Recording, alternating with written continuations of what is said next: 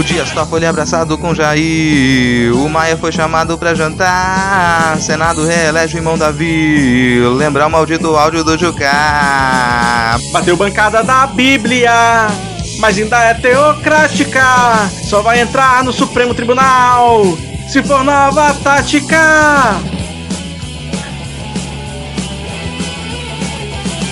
E o gado que mudia pra intervir. Barraca na esplanada foi armar. Agora sem 300 nem Jair. Voltou a usar Twitter pra chorar. Bateu bancada da Bíblia. Mas ainda é teocrática. Só vai entrar no Supremo Tribunal. Se for nova tática. Tática. Tática de todo o Ministério de Juízes. Depende esse acordo nacional, se da família já não for amigo. Vai ter que agradar esse animal! Passado o pano, bajuladores, ser anti-imposto, às vezes não. Cortar pistola, pode mamar, tá? Se for pra baia do capetão. Se for comprar ver o veredito, bater o martelo, tem acordão. O fungo ainda tem que te abraçar. O fungo ainda tem que te abraçar. O fungo ainda tem que te abraçar. O fungo ainda tem que te abraçar. Bateu bancada da Bíblia mas ainda é teocrática. Só vai entrar no Supremo Tribunal se for nova tática. Tática, tática.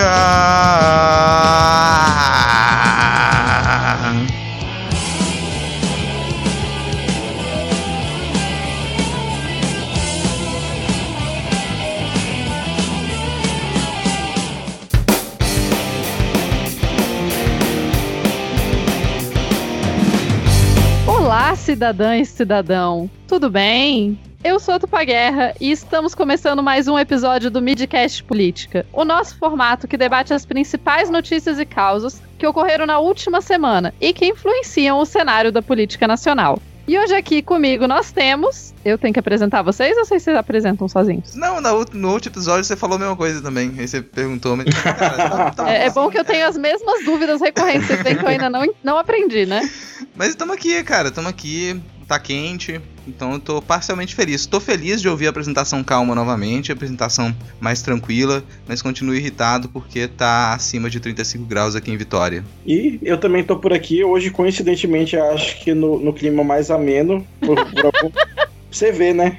Aqui tá? Deixa eu ver aqui. Tá 27 graus ali, com sensação de 29 apenas, e não os normais 35 que estaria. Então tô, tô de bom humor até. Vocês veem que Manaus ganhou o ponto, né, de o lugar mais fresquinho. E a gente aqui hoje te, nós temos uma convidada incrível, justamente para reforçar o time de pessoas que está sofrendo em Brasília. Júlia, por favor, se presente. Olá, tudo bom com vocês, gente? Eu, é, eu sou a Júlia, eu já estive aqui. Vocês lembram de mim? É, então, ela mesma.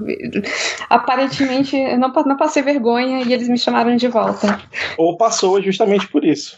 É, pode ser. Pode Ou ser então também. o objetivo é passar vergonha, não, mas eu não acho que a Julia passou vergonha, não. Ah, não, de forma alguma, foi só pela piada mesmo. Então, é, disseram que eu fiz bonitinho e aí eu. Eu voltei agora pra ficar. Não, música errada. Ah, mas não, Júlia tá nos nomes que quando participou o pessoal pediu pra ser fixo, cara. Olha aí. Olha só, que bonito. Obrigada, ah, aliás, pessoas.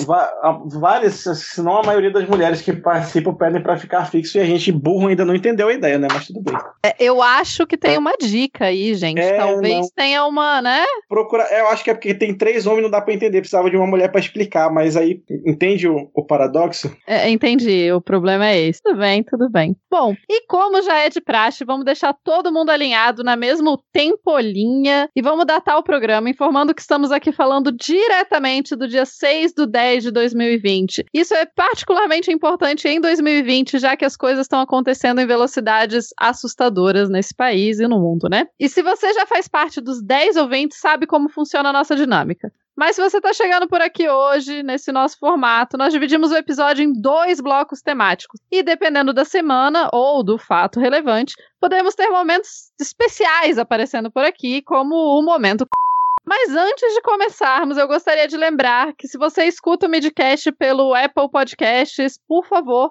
avalie a gente por lá e faça o nosso podcast se tornar mais relevante dentro da plataforma. Isso ajuda demais o nosso crescimento. E se você possui conta no Spotify, mas por acaso escuta a gente em outro aplicativo, mesmo assim, segue o Midcast por lá, porque isso também ajuda na visibilidade do podcast dentro da plataforma. E agora, sem mais delongas, vamos iniciar nosso episódio pelo bloco de polêmicas, piadas e pega fogo, cabaré!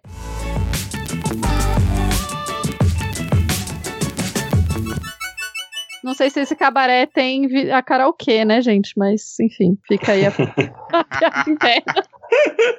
O nosso tem aqui. aqui é só você colocar, eu vou tirar você desse lugar, que é a maior música de cabaré que existe. Pô, como que a gente, nossa, a gente nunca, a gente nunca fez uma paródia desse clássico. É. Vamos, vamos guardar para quando a gente tirar o, o, presidente, né? Não levar para ficar com a gente, mas levar ele para, sei lá, para vários lugares aí agradáveis. Isso, tem, isso. Tem um rapaz chama Dante, ele escreveu aí uns lugares, né, que, que, que dá para levar o presidente, que é bem bacana. Hum, é, tá com um clima um italiano, né? um Dante isso, italiano. Isso, ah. esse, esse é um menino bom, tá lançando agora as obras dele. Promete. Ah, é.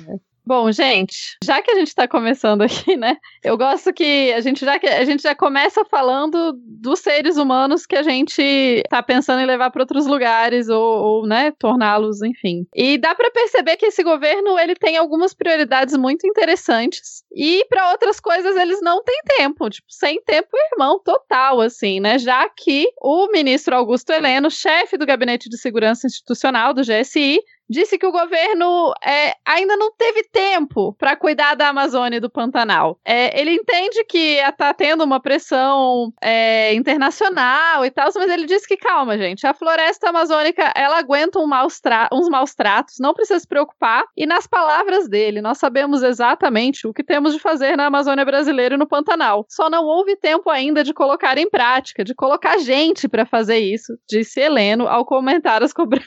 E ele continua. Podemos melhorar a vigilância do desmatamento na Amazônia? Podemos, claro, devemos fazer isso. Mas é o que eu digo: o governo Jair Bolsonaro tem um ano e nove meses. Não há como resolver todos os problemas do Brasil. Passamos 40 anos tendo uma gestão catastrófica dos nossos recursos, inclusive dos recursos naturais. Eu acho que o conceito de gestão catastrófica do Heleno é um pouquinho é, distorcido, né? Porque vamos lembrar que a gente teve gestões anteriores que conseguiram diminuir em, em porcentagens significativas o desmatamento. Então, assim, é melhor, amigo. Não, mas eu acho que ele fala gestão catastrófica porque nesses últimos 40 anos o pessoal desmatou pouco e matou pouco índio, entendeu?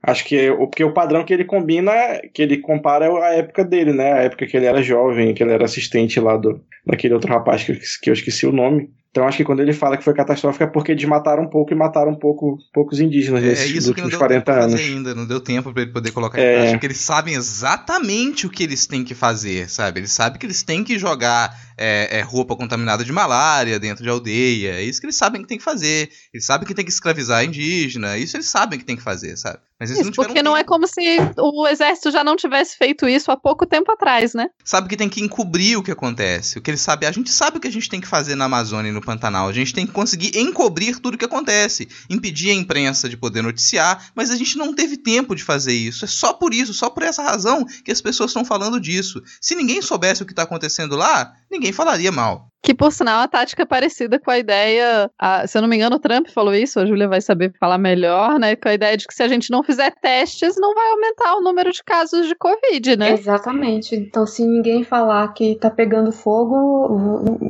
não vão aumentar, né? Cara, é, eu fico de cara com, com o Mourão e com o Heleno, porque eles soltam um, umas coisas e eles esquecem que, que tem, tipo, meio mundo é, de olho na Amazônia. Não é só a gente que tá dando esses dados, tem trocentos satélites satélites, sabe, assim, que estão olhando aquele lugar. Aí ele assim, não, não tá queimando. Aí vem alguém e fala assim, olha, tal rede aqui tá dizendo que, que tá mas como é que você sabe? Porra, os caras têm satélite, amigo. É, ah, então, desculpa, eu não sabia que esses dados eram públicos. Então, tô queimando mesmo, olha só que triste.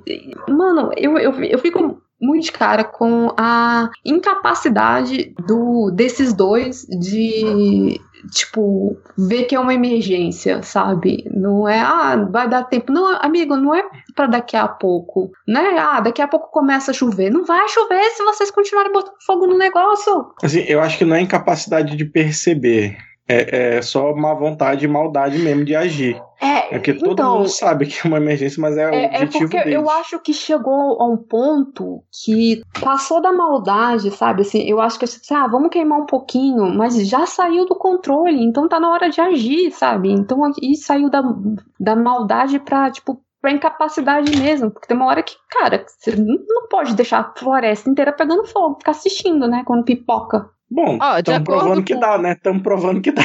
É, totalmente dá, né? E assim, o Heleno ainda continua que, assim, a- o problema principal que ele acha é que a empresa, a imprensa fica dando notícias ruins, assim, porque essas notícias trazem prejuízo. É, e daí ele, ele disse ainda que pretende convidar vários embaixadores de países estrangeiros e colocar num avião e sobrevoar a Amazônia para eles verem que não tem fogo nenhum.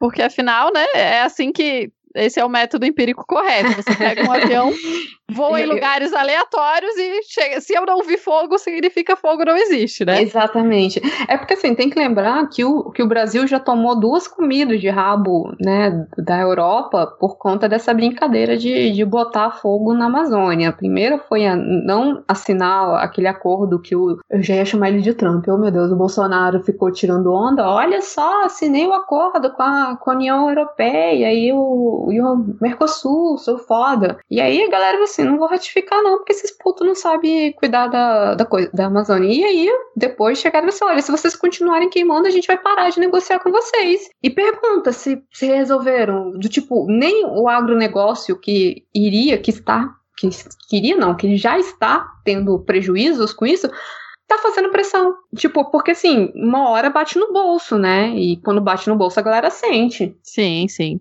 Não, e tem mais. Eu, eu gosto que. A, a desculpa principal que o Heleno, inclusive, fala nessa reportagem, ele fala: ah, mas a Europa já desmatou um monte, não pode falar nada da gente desmatar. E eu acho impressionante porque esse argumento é um argumento muito burro. Eu acho impressionante que, nem no sentido de querer ganhar mais dinheiro, é uma boa estratégia destruir o meio ambiente, porque as grandes empresas já perceberam que vale muito mais a pena é, preservar não porque elas são legais, mas sim porque elas ganham mais dinheiro fazendo isso, né? O objetivo é esse. E eu acho genial que ele continua. é, eu, eu tô lendo para vocês uns trechos, porque é muito impressionante o que esse homem, sei lá, tem a pachorra de falar, né? Ele manda assim: essa história, por exemplo, de o Brasil hoje ser apontado por estar pegando fogo no mundo inteiro é uma calúnia. Uma coisa absolutamente inexplicável que alguém tenha coragem de dizer isso. Como que alguém pode ter coragem de dizer o negócio que tá acontecendo, gente? Vocês me explicam um negócio desse? Ele é partidário daquela, daquele experimento filosófico, né? Se uma árvore pega fogo no meio da floresta e ninguém está lá pra ver, ela pega fogo mesmo.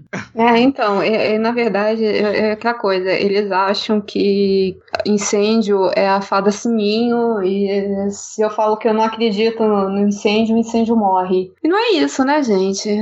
É, Acho que tem um de novo. episódio até do Mundo Freak sobre isso, assim, né? Que é quando uma comunidade acredita em, em alguma coisa, em um mal, aí ele aparece, ele acontece, ele se materializa. Ele deve imaginar que os incêndios são isso, assim. Se todo mundo parar de Isso. acreditar, né? Aquilo vai parar de acontecer. Mas tá É a, falando do de- é a argumento da- definição de egrégora, inclusive. né? É isso, era esse aí o nome que eu tava tentando lembrar e não vinha na minha cabeça, né? O belo vocabulário, Diego. Obrigado aí. Tava, eu tava pensando nisso da. Pô, mas a Europa já desmatou muito.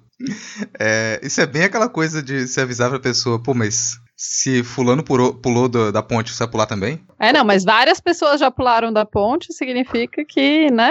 Que a ponte é segura. Obviamente. Que dá bom, dá bom pular da ponte.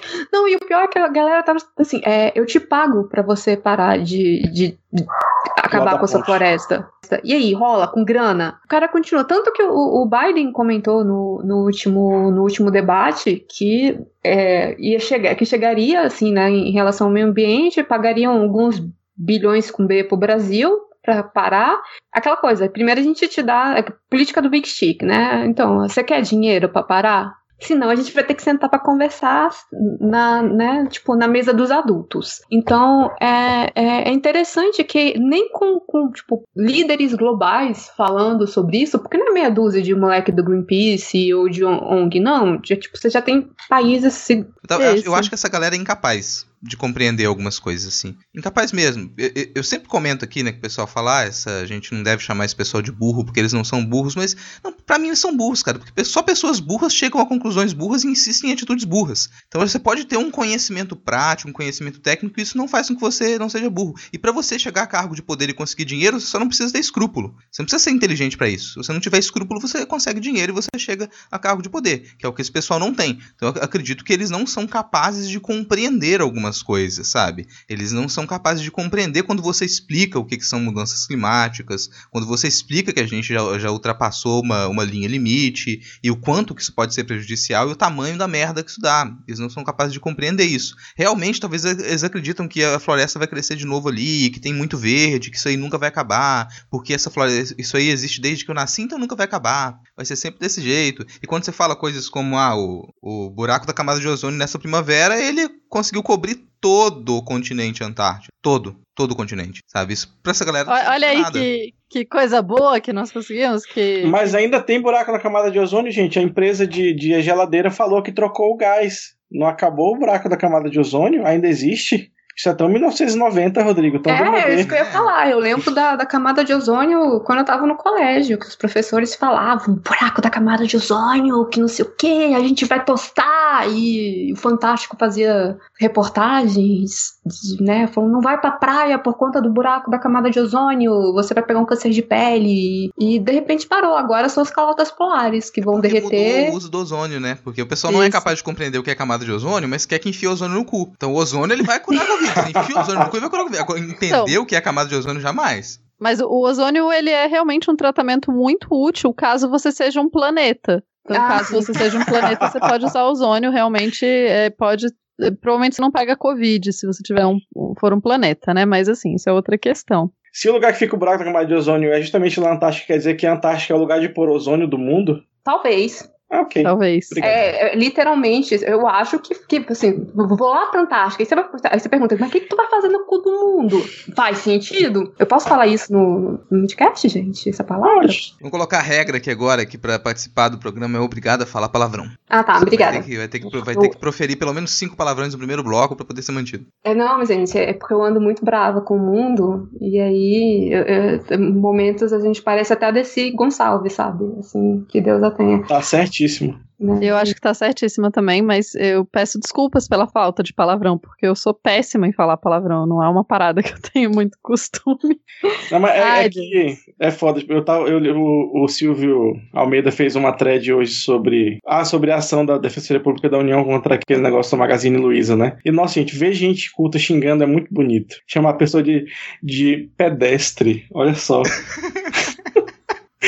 A pessoa não, o argumento, porque pessoas cultas não falam sobre pessoas, falam sobre ideias, já dizia aquele jargão idiota. Energúmenos. Ai, mas falando em palestrinha, Diego. Por falar Falando em em palestrinha, palestrinha. cara, a gente teve aí uma, uma atualização sobre palestras. Não sei se você acompanhou essa atualização sobre palestras. Aparentemente, palestras são legais. Pois Olha é, só. aparentemente é possível, né? Receber pra fazer palestra. Desde que você não seja coach, é inclusive é tranquilo, né? Pode fazer. Tinha gente até que queria montar empresa para dar palestra, né? mas para você que não acompanhou, a juíza Gabriela Rasch, né, que ficou na difícil tarefa de substituir o super-homem brasileiro Sérgio Moro, né, lá na, na 13ª Vara de Curitiba, ela disse que tudo bem o Lula dar palestra, que não foi legal, e ela liberou aí é, o dinheiro, né? Porque assim, os bens do Lula estavam estão bloqueados até hoje, né? Por conta dos processos e tal. E aí ela disse: não, as palestras foram legais, ele podia receber, pega aqui o dinheiro que era da sua mulher que morreu. Né, porque o dinheiro dele mesmo ainda está preso. Então, 50% do patrimônio dele, que seria o espólio da esposa, foi liberado. né? Então, agora ele pode voltar a comer pagando do próprio bolso. Olha só que maluco. Porque a justiça deixa. Né? Ele fazer, ele dar palestra é uma coisa que é tão legal que até o Deltan queria fazer. Não é? E eu acho, é, essa história toda das palestras eu acho muito impressionante, porque afinal, cara, sei lá, ah, porque ele cobrava muito, cara, é só não contratar a palestra dele. Você não precisa contratar, né? Você pode contratar outras pessoas se você preferir. Eu, eu acho louco que é uma galera que se diz liberal, mas eles fazem questão de ir contra e atacar cada princípio do liberalismo. Cada um deles, e olha que eu quero mais é que liberal se foda, mas eles, eles mesmos fazem questão de atacar cada princípio do liberalismo. Não, e o que eu fico de cara é porque, assim, se você vê ex é presidente norte-americano, que é onde essa galera gosta de olhar, todos fazem palestras, todos. Depois eles começam a dar palestras tipo, para Golden Sachs, é, para essas né, empresas grandes e não sei o quê, porque, né, se tira uma onda, olha o, esse presidente aqui. E aí, quando no Brasil o cara vai fazer isso, né, e aí, ah, não, que não, tem que fazer por amor. É tipo o professor, sabe, que não, não pode trabalhar, que não pode receber, tem que fazer por amor. Então, é, é mais ou menos isso. Não, gente, se o cara vai lá falar, você paga ele. É o normal, sabe? Mas tá. É, é, eu eu... Não é bom ficar defendendo demais o PT, não, mas é, cara, todo esse processo do, do Lula é um negócio completamente bizarro, assim. Completamente bizarro. E não que não tenha coisas ali para se desconfiar, mas sabe, o modo como se lidou com isso, e, e, na medida em que os detalhes aparecem, isso fica mais chocante, que é, opa, peraí, será que essas palestras aqui elas foram legais ou ilegais? Alguém aqui acha que pode ter sido legal? É, talvez tenha sido legal. O que, que a gente vai fazer? Bloqueia todo o patrimônio dele. Porra, cara. Sabe, sem nenhum indicativo, sem nenhuma prova, sem nada. A gente, a gente tá desconfiado que isso aqui pode ter algum problema? Pode. Por quê? Ah, porque é o Lula. Então bloqueia todo o patrimônio dele. E pega o tablet do neto também. E ela falou que não liberou os outros 50% porque, eventualmente, essa parte pode ser atingida por medidas ordenadas em outros processos da Lava Jato. Então, tipo, vai que ele usa o dinheiro dele, que ele ganhou honestamente, para comer né? Não pode, vai, vai que ele é condenado. É frustrante, é tudo. Ah, tá vendo? Eu devia aprender a falar palavrão, né? Era, cabia um, cabia uma, uma é. desgraceira de merda do caralho, sabe? Que essa, esse processo é uma desgraceira de uma merda do caralho. E... É, é, isso resume bem. Isso não. E como você a gente não tá aqui dizendo que PT ou Lula ou whatever, que eles são santos, que nunca roubaram, que não tem que ser investigado, nada disso, gente. É só que, tipo, esse processo todo torto, a gente não vai ganhar nada com ele também, né? Porque juntava o fato de que, independente do resultado ali, a ideia era condenar o Lula. Isso já ficou muito nítido pra gente há bastante tempo. Junta isso com uma defesa muito burra, porque a defesa do Lula foi bem burra. Por mais que você tivesse advogados é, gabaritados, era uma defesa bem. Uma defesa que ela confiava na instituição que, que resolveu julgar o caso. Mesmo que, que tivesse tudo nítido que a intenção era retirá-lo da, da eleição. Mesmo assim, confiaram nas instituições e seguiram com certos trâmites, quando algumas declarações simples elas poderiam resolver certos pontos. Ah, peraí, quer dizer que você estava fazendo uso da sua condição de ex-presidente para ganhar dinheiro sendo uma pessoa famosa? Sim. Quer dizer que você, depois de ser ex-presidente, você resolveu fazer propaganda para empresas como se fosse um lobby? Sim. Então essas empresas aqui te deram esses presentes porque você fazia lobby para ela depois que você saiu do cargo de presidente? Sim. É bonito? Não é, mas não é crime. Eu acho foda esse status de limbo que o lobby tem no Brasil, né? Porque tipo, nos Estados Unidos é liberadaço aí, é de dia, é tranquilo e é uma merda, né? E aqui não é liberado, mas também não é proibido, aí fica sempre nessa putaria de, ter, de ficar é procurando pelo porque aí você tem, desculpa, é porque você tem regras, né, de, tipo, se você é um lobista, você tem que se apresentar como, então, do tipo, ok, se a gente vai brincar de lobby, vamos, então, essas são as regras. Porque aqui no Brasil, ah, teoricamente não pode, mas pode, se não for, se você não chamar assim, se for outra coisa. É sempre assim, cara. Não é lobby, é amizade. Porra, não é... posso mais pagar um almoço no Fazano pro deputado amigo meu, porra. Não posso mandar um presente, sei lá, de 5 mil reais pra um colega meu, porque eu tô, tá sobrando aqui. Mas é, eu acho que é isso, né? Se a gente podia regula, regulamenta e facilita a vida de todo mundo, né? Cara, vocês ouviram a, o, o Medo Delírio falando sobre a vaquejada que o,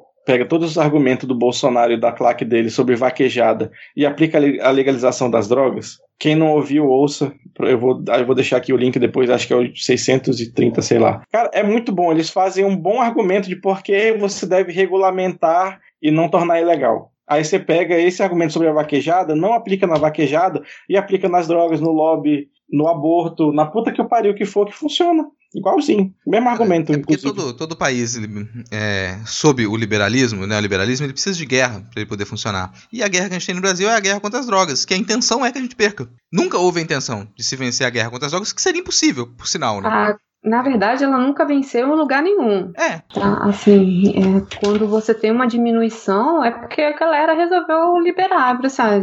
Então a gente vai tirar da mão dessas pessoas e botar na mão do Estado. E aí você começa a arrecadar em cima disso, que eu acho mais esperto até. Mas eu acho que isso é uma conversa para outro momento, né? Mas já que a gente está falando de liberalismo, vamos falar aqui sobre doação de empresa para o Ah. governo. Porque a empresa que eu esqueci o nome exato, a Marfrig. A Marfrig ela chegou aí no meio da pandemia, né? Em- acho que logo em, em março, e disse: Ô governo, tá foda aí de grana, né? Pega aqui, cara, 7 milhões e meio aí para ajudar vocês a comprar comprar teste do Covid, fazer teste do Covid aí pra galera. Pega aqui, pô, tá sobrando, não vai fazer falta não, pô, tá precisando aí, tô vendo. Aí o Ministério da Saúde falou: não, pô, dinheiro não precisa não, eu não quero não. Dinheiro pra teste de Covid, não, pô, tô cheio de dinheiro aqui. Dá lá pra fundação da, da mulher do, do presidente, pô, lá tá precisando. Pátria Então, voluntária. cara. Prioridades, né, gente? Prioridades. Vamos aqui pensar qual que é a prioridade mesmo da sociedade. Tipo, morrer de Covid ou. É, né? Então, é, é nesse momento que eu fico realmente muito, muito puta, sabe? Porque assim, ok, é, eles não fizeram porque eles são bonzinhos, tá? É porque depois eles vão declarar isso como doação e vão ter desconto na impostos e blá blá blá, tá? É, assim, vamos, vamos deixar isso claro. Mas aí é, é um momento em que as empresas olharam tiveram assim, cara, é, tipo, aquele momento da, da Covid que até as empresas olharam assim, tá pegando, vamos salvar aqui, vamos tentar salvar a- essas pessoas. E você me falar, tá sobrando dinheiro na saúde, é, é- é um tapa na cara de todo brasileiro. É literalmente, se olhar pra cara do brasileiro, dá um tapa na cara dele. Sabe? Porque, ah, era pra teste, cara, então compra outra coisa, compra, transforma em material de, pro pessoal de EPI, pra se proteger. E não, vamos doar pra primeira dama, cara, não faz o menor sentido. Aliás, começa que sim, tá sobrando dinheiro na saúde, né? Porque até mês passado o general só tinha gasto 40% do dinheiro que o, Sena- o- que o Congresso liberou para combate à Covid. Enquanto isso, o hospital sem anestesia para poder entubar, sem medicamento, sem, obviamente, sem respirador e sem teste, né? Que é o, o, o Brasil, dentre as nações aí um pouco mais desenvolvidas e até entre muitas sub, menos desenvolvidas do que a gente, é uma vergonha em testagem, né? A gente testa quantidades ínfimas do- da, da população e, e- e rastreamento de contato de cor é rola nesse país aqui. Então, é isso. Precisava, de, precisava disso. Eu não sei se, se algum de vocês te- tentou fazer o teste e conseguiu, ficou, chegou a ficar doente, alguma coisa e ficou com medo de.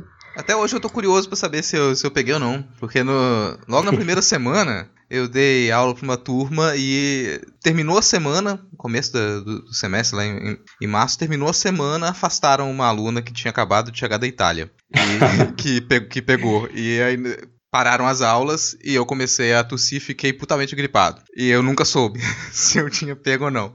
E Nunca agora. testei, eu não pretendo gastar dinheiros agora pra fazer o teste, é- é essa altura do, do, do campeonato, e nun- nunca fiz o teste, nunca averiguei. E acho curioso falando que a gente testou pouco, né? Pô, Espírito Santo é um, é um estado que não é tão populoso assim. A gente tem aqui uns 3 milhões e meio de população do estado inteiro. E daria pra ter testado boa parte da população aqui. Sem, tam- sem um grande investimento.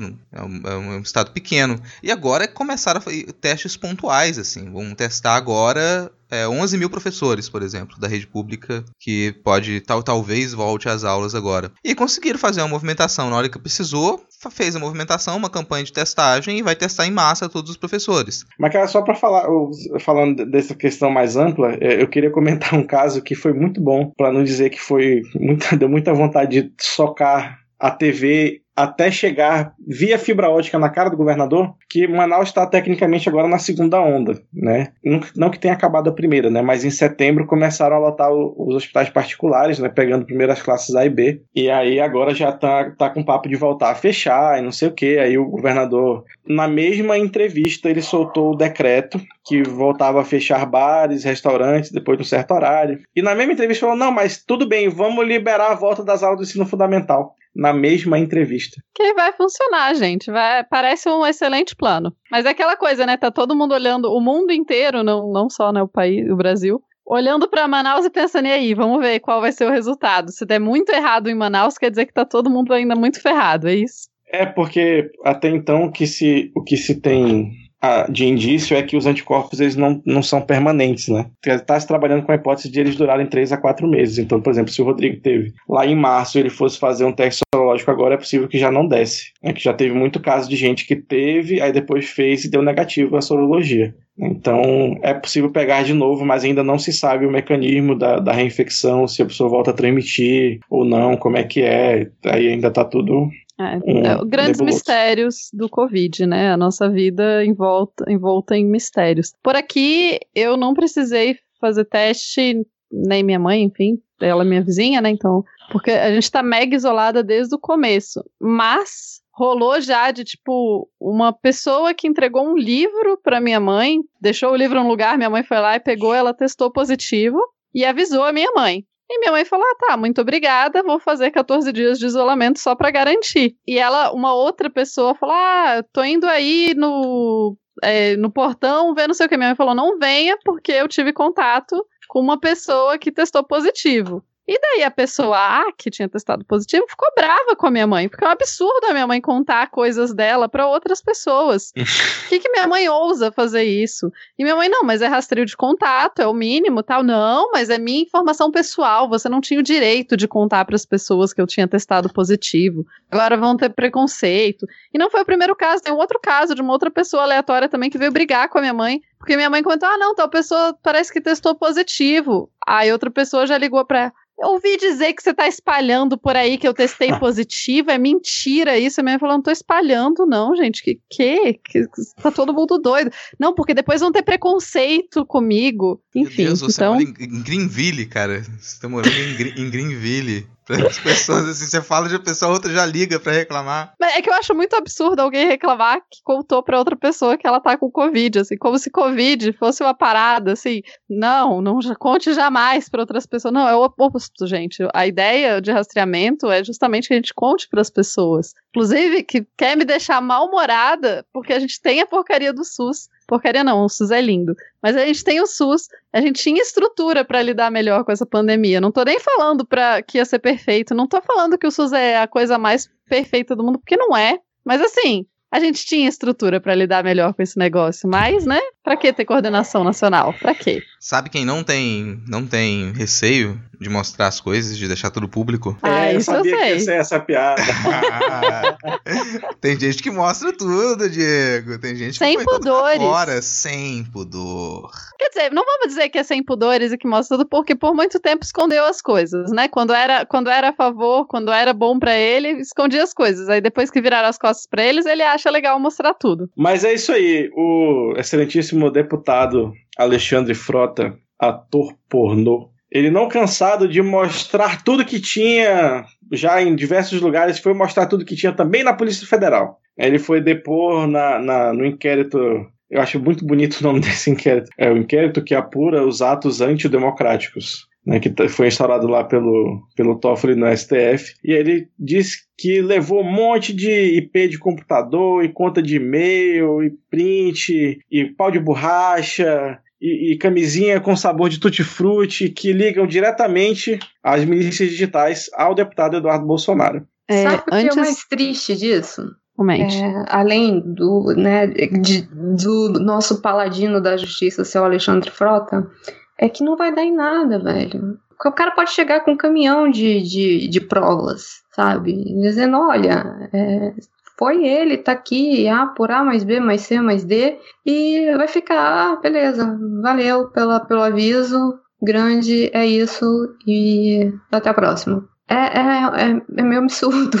Eu acho que isso é uma das coisas demonstradas, que... né, assim. Isso já é. tem coisa ali que já foi demonstrado, que já teve, que, que já chamou o pessoal para depor na CPMI das fake news mesmo, e já ficou muito nítido. A gente já sabe como é que funciona e, ou, continua a funcionar, né? O gabinete do ódio. A própria Joyce Hesselman, ela apresentou toda a estrutura lá, sabe?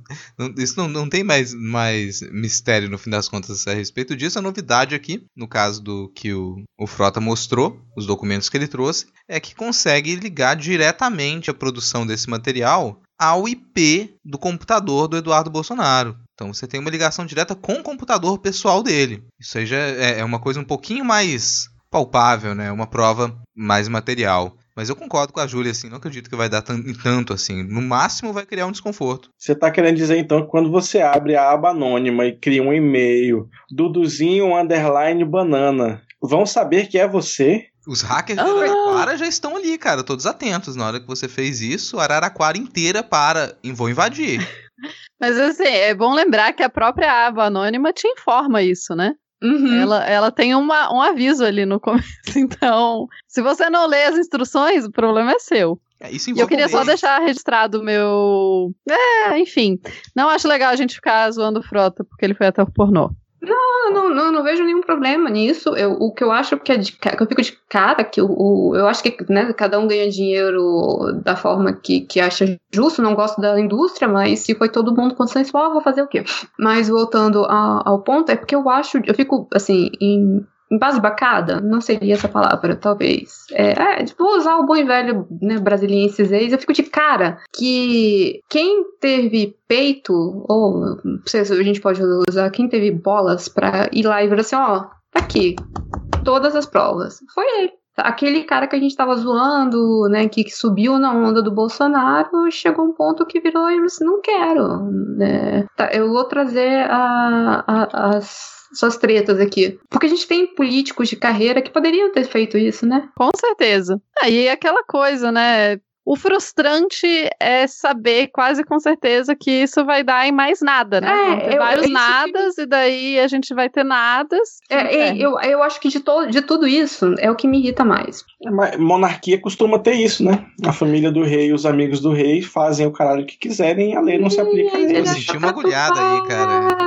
Eu só deixando claro aqui que no Brasil de 2020 eu jamais defendo a monarquia, viu? A, a, a a brincadeira e a piada não funcionam. Ela envelheceu muito mal, assim. Eu nem, eu nem sabia que tinha piada, inclusive, só tava falando. Ah, a Tupá era monarquista, cara.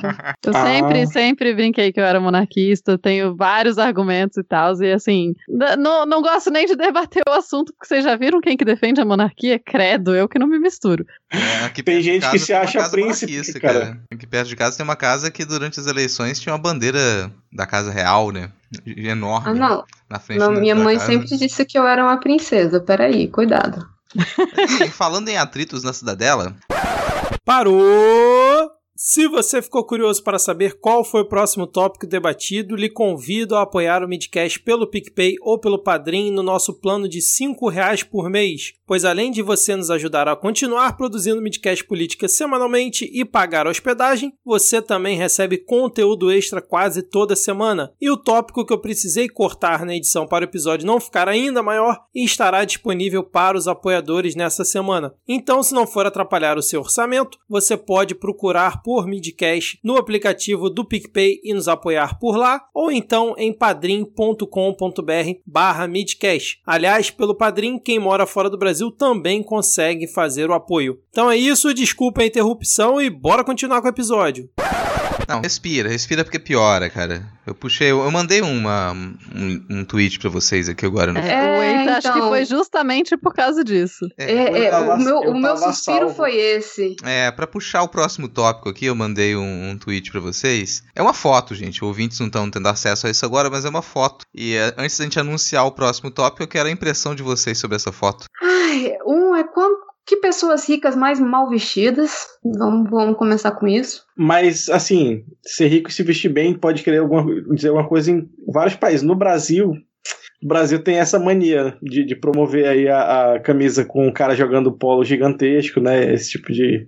Não, uma com o cara jogando polo gigantesco e o outro é a do. do jacarezinho. É, o Maia tá de jacarezinho aqui, né? O bingo. O É, Bolsonaro tá com aquela camisa de botão toda amassada. Eu gosto da desenvoltura das pessoas, assim, parece O todo o mundo muito Alcolumbre tá feliz. ok. O Alcolumbre tá ok. Eu gostei da cor da camisa dele. Eu acho que combina bem com o tom de pele. É, tá, tá dando, tá dando um sorriso que parece que é um ser humano, né? O, o Maia não. O Maia é um, é um, boné, é um brinquedo Gepeto, como diria o Carluxo. Não, eu gostei do Alcolumbre. O Alcolumbre tá bem na foto. É, É, é a o- única, o- única coisa positiva que podemos dizer sobre essa foto é que o, o sorriso do Alcolumbre parece o torna um pouquinho humano. É, ele parece que realmente está feliz de estar ali, mas eu acho que o Alcolumbre ele é, é, aquele cara que se deslumbra com qualquer coisa. É... Ele finge muito bem, cara. É, ou ele é muito tradicional, ele... ele... consegue rir em qualquer situação e vai parecer natural. Exatamente, eu tô felizão. Aqui, ó, eu com seu presida, é, é pra quem não sabe, a gente nós temos o Maia numa ponta. Aí eu ainda tem... tô impressionada com, com a expressão do Maia. Eu realmente tô impressionada. Tipo, ele como tá ele com um sorriso de Mona Lisa, sabe? Ele, a gente não consegue saber se ele tá com, com aquela cara de tirem-me daqui ou se, ah, tô fudido mesmo. Aí você tem o nosso excelentíssimo morador do Palácio da Alvorada, que tá cada vez mais parecendo um zumbi. É, o braço cara... tá tão fininho, né? Só o, braço fininho e o bucho Esse grandão. Esse cara não tá bem, velho. É, Uma é... cutis invejável, né? Só é, Então, é, se for verdade que todos os líderes são reptilianos, ele tá, tro... ele tá na época da trocagem de pele, viu?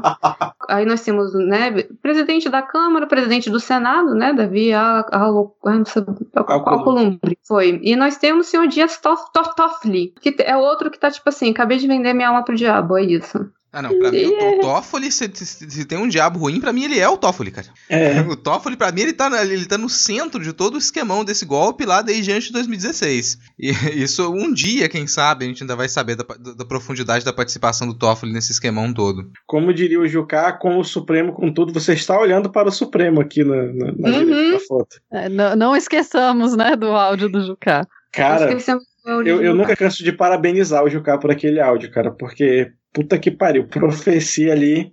Eu, eu acho qualidade. que são duas coisas que, que são fantásticas: é o áudio do Jucá e o do Gilmar Mendes xingando. Não é... não é o do Barroso xingando o Gilmar Mendes? É, o Barroso xingando o Gilmar Mendes. Ah, nossa, aquilo ali é. é nossa, eu gostaria de xingar com essa. É a poesia da nossa época, cara. É, é, um, é... é um exemplo claro de como as pessoas. Como é possível xingar em situações formais. Assim, é. A, gente tem, né, os três poderes nessa, nessa foto, basicamente, que deveriam se vigiar e não fazer conluio. Não que eles não possam conversar. Assim, obviamente, pode, mas o que, que vocês acham que tá saindo desse jantar aí? Covid. Pô, ah, Mas por que, a, que a Júlia tá falando de não fazer conluio, assim? Porque depois de toda a grande movimentação que a gente teve da, dos eleitores bolsonaristas, do, dos soldados do Jair, que eles passaram meses pedindo o fechamento do STF, meses pedindo intervenção militar contra Jair Bolsonaro na presidência. O que a gente tem é uma cena do, do Jair Bolsonaro indo à casa do Dias Toffoli, é uma cena dele se abraçando. O Bolsonaro abraça o Dias Toffoli, amigão, e vai fazer esse encontro para esse grande acordo, essa grande harmonia entre os poderes, logo depois da indicação do possível novo membro do STF. E lembrando que o Dias Toffoli não é mais presidente do STF, mas ele continua a agir como presidente. Então, a quem o Bolsonaro vai recorrer na hora de tentar fazer um acordo entre o Congresso a presidência e o judiciário. Vai recorrer ao Dias Toffoli, que continua ali aparentemente a ser o grande nome articulador do judiciário, e essa cena dele se abraçando viralizou aí nessa última semana porque incomodou muito a direita, a base bolsonarista, porque eles se sentiram traídos. Esse acordo que entre o judiciário mostra que não é aparentemente interesse do Planalto fechar o Supremo Tribunal Federal mais e, e e realizar uma intervenção direta, como eles incentivaram, como Jair Bolsonaro incentivou que os protestos pelo governo eles pedissem, aquelas faixas né, de fechamento do STF. E o pessoal da esquerda, todo mundo se divertindo com a irritação do pessoal da direita. Isso foi uma movimentação nas redes aí nessa última semana. É, tá, tá, todo mundo, acho que tão angustiado com a perspectiva de futuro que chega ficou todo mundo calado, né? Assim. É isso aí, mas é, aproveitando né, que nós estamos falando aqui desse clima gostoso de jantar, né? Que você abrir a sua casa para receber aí doenças que podem matar os seus familiares. Maio e o Guedes fizeram as pazes, né? Deve ter rolado aí um jantar romântico à luz de velas, né? Um cocovan, um creme brulee no, no, no coisa, porque eles estavam brigadinhos, né? Estavam aí não estavam se bicando, mas aí aparentemente rolou um jantar, tipo, colocaram a camisa da amizade, disse que ama. Né, que eles, eles foram para um jantar Aqui, ah, não, olha só. Durante jantar convocado por parlamentares com guisado de bode no cardápio. Porra, queria ter ido. Ambos defenderam pelo, pelo guisado de bode, não pra, pelo amor de Deus. Mas aí você ia comer e ia ter indigestão com a companhia. Não, é porque eu ia ficar na cozinha, né? Obviamente. é o melhor lugar, como todos sabem. É. Ambos defenderam a pacificação e a continuidade da agenda de reforma, porque o Maia é assim. O Maia, se ele tiver que dar o sangue dele para agenda neoliberal, ele vai dar. Né? Então ele deve ter ido atrás, ele fez o meia-culpa, né? disse fui indelicado e grosseiro. Né? Enquanto isso, o Guedes está. O Guedes já, ele já tá meio idoso abandonado, assim, no, no, infelizmente, né, lá no, no palácio, que ele tá meio que falando sozinho, né, tá dando toma uma decisão, o pessoal fala: não, não, deixa o voo. Não, isso é besteira, não liga pra ele, não. Ele já Aí- tem, tem o- as babás que trabalham com ele, né? Quando É. ele vai dar entrevista. Nossa, foram horríveis esses casos, né? O Guedes no meio do argumento, aí o general. Sai. Menino. Já deu, já deu. Puxa ele pelo braço. Não.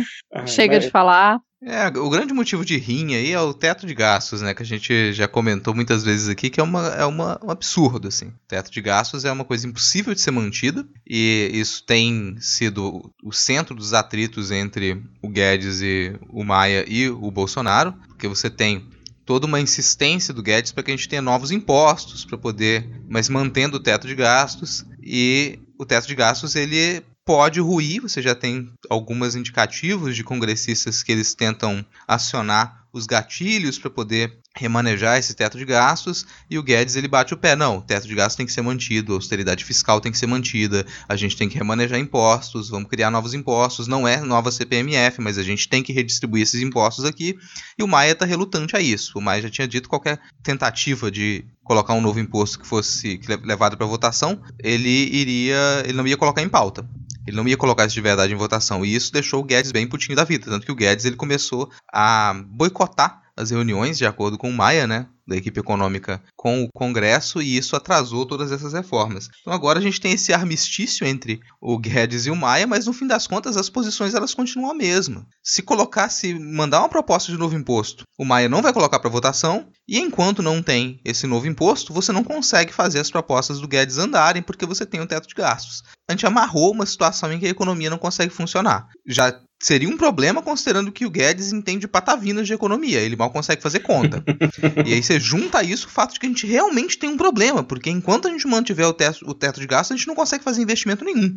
É, é meio ridículo isso de, de tentar manter o texto de gasto no, no- numa, numa pandemia e achar que a galera virando MEI, a economia ia recuperar. Não é, gente. Então era esse momento do, do governo estimular, sei lá, injetar dinheiro na economia de alguma forma. E, e fica nessa batição de governo, é, de cabeça. Tipo, aí o governo que se elegeu dizendo assim, não vou criar mais impostos, vou, vou facilitar, vou descomplicar tudo, quero voltar com, com o imposto mais cretino que já foi feito na vida, que foi a CPMF, cara. Então, ai, é, che- chega a ser triste. É, é triste, é angustiante, é cada dia mais a gente vê as, precarização do emprego com um governo que apare- aparentemente apoia isso e acha que é bom.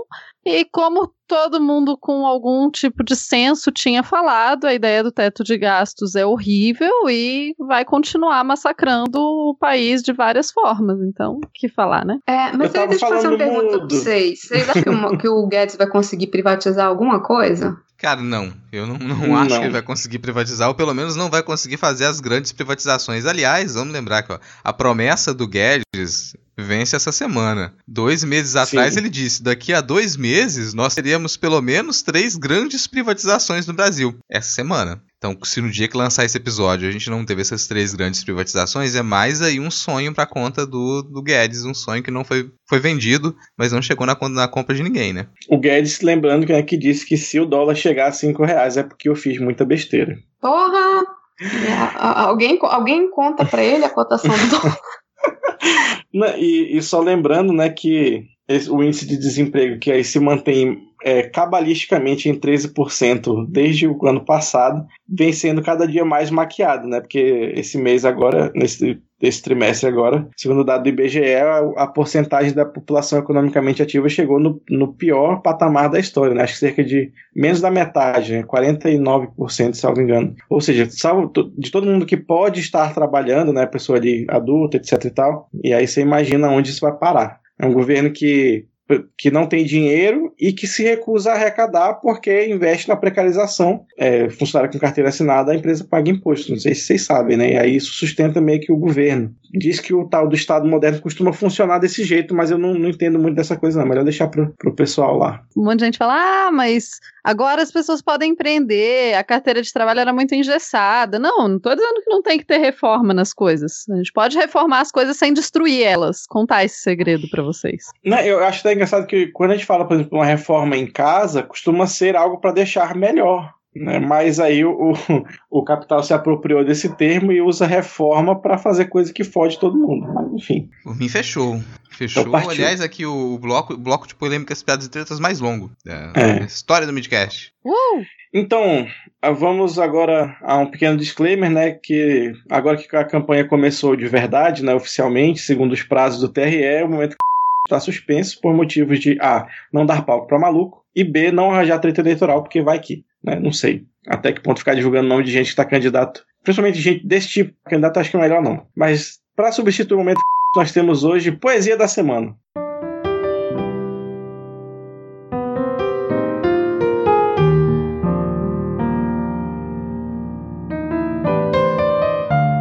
Me deixa fora desse seu mau sentimento. Você é uma pessoa horrível, uma mistura do mal com o atraso e pitadas de psicopatia. Isso não tem nada a ver com o que está sendo julgado, é um absurdo. Vossa Excelência aqui fazer um comício cheio de ofensas, grosserias. Vossa Excelência não consegue articular um argumento. Já ofendeu a presidente, já ofendeu o ministro Fux, agora chegou a mim. A vida para Vossa Excelência é ofender as pessoas não tem nenhuma ideia, nenhuma, só ofende as pessoas. Qual é a sua ideia? Qual é a sua proposta? Nenhuma. É bilis, é ódio, mau sentimento, mal secreto, uma coisa horrível. Vossa Excelência nos envergonha. Vossa Excelência é uma desonra para o tribunal, uma desonra para todos nós. Um temperamento agressivo, grosseiro, rude. É péssimo isso. Vossa Excelência sozinho desmoraliza o tribunal. É muito penoso para todos nós termos que conviver com Vossa Excelência aqui. Não tem ideia, não tem patriotismo, está sempre atrás de algum interesse que não o da justiça. Uma vergonha, um constrangimento. Ministro Luiz Roberto Barroso.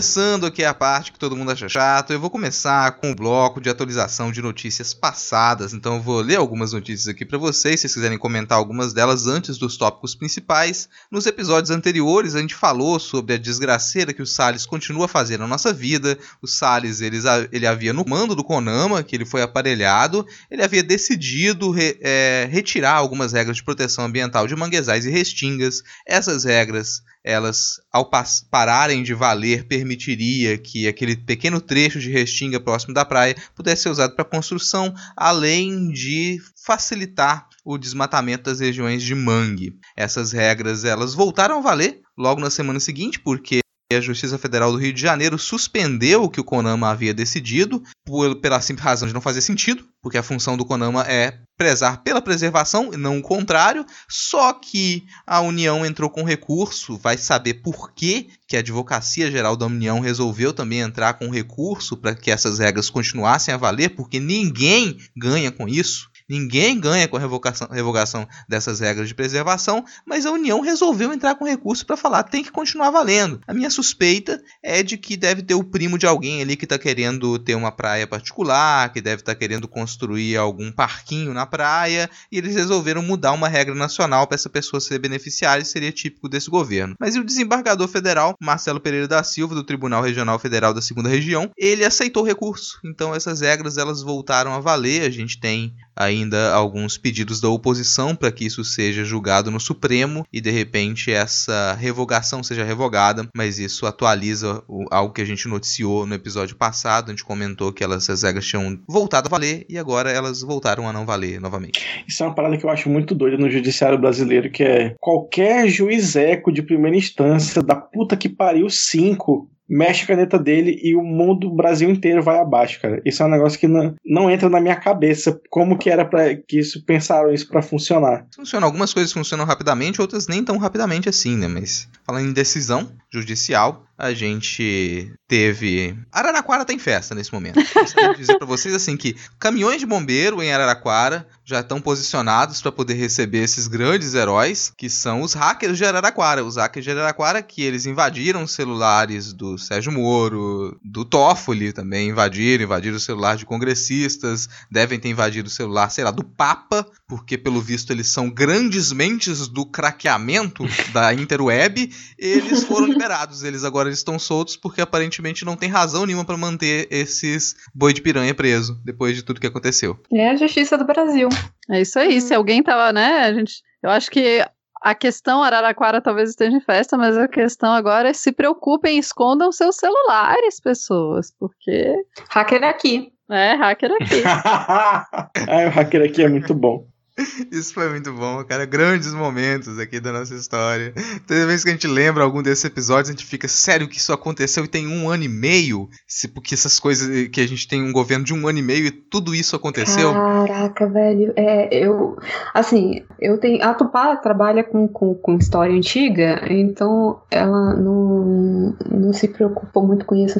Mas eu fico imaginando daqui uns 20 anos os livros de, de história com print de, dos Instagrams. Meu do, Deus, Instagram, do WhatsApp. Para explicar os grandes rolos, né? Do que, que é porque não vai ter como explicar a história do Brasil de 2016 a 2020 sem falar de WhatsApp.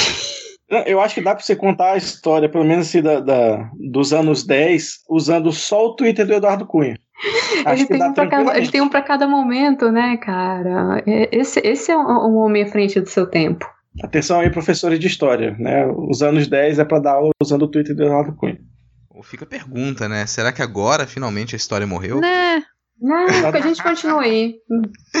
Continua Inclusive, aqui. não só a história não morreu, como aquela coisa de, ah, eu tenho dó dos professores de história que vão ter que explicar isso no futuro, velho. No futuro, a gente vai olhar isso através de uma lente muito maior e a gente vai olhar. A gente não vai ficar perdido nos detalhes de quem fez A ou B. A gente vai estar, né? A gente vai falar, ó, teve um processo que começou no ano tal e tal, e a gente passa as coisas retas. Ah, assim. Na verdade, vai ser. Sabe aquela parte que o professor não gosta, sabe? Não gosta da matéria, e aí ele pula, passa um trabalho pro aluno, e aí ele pula?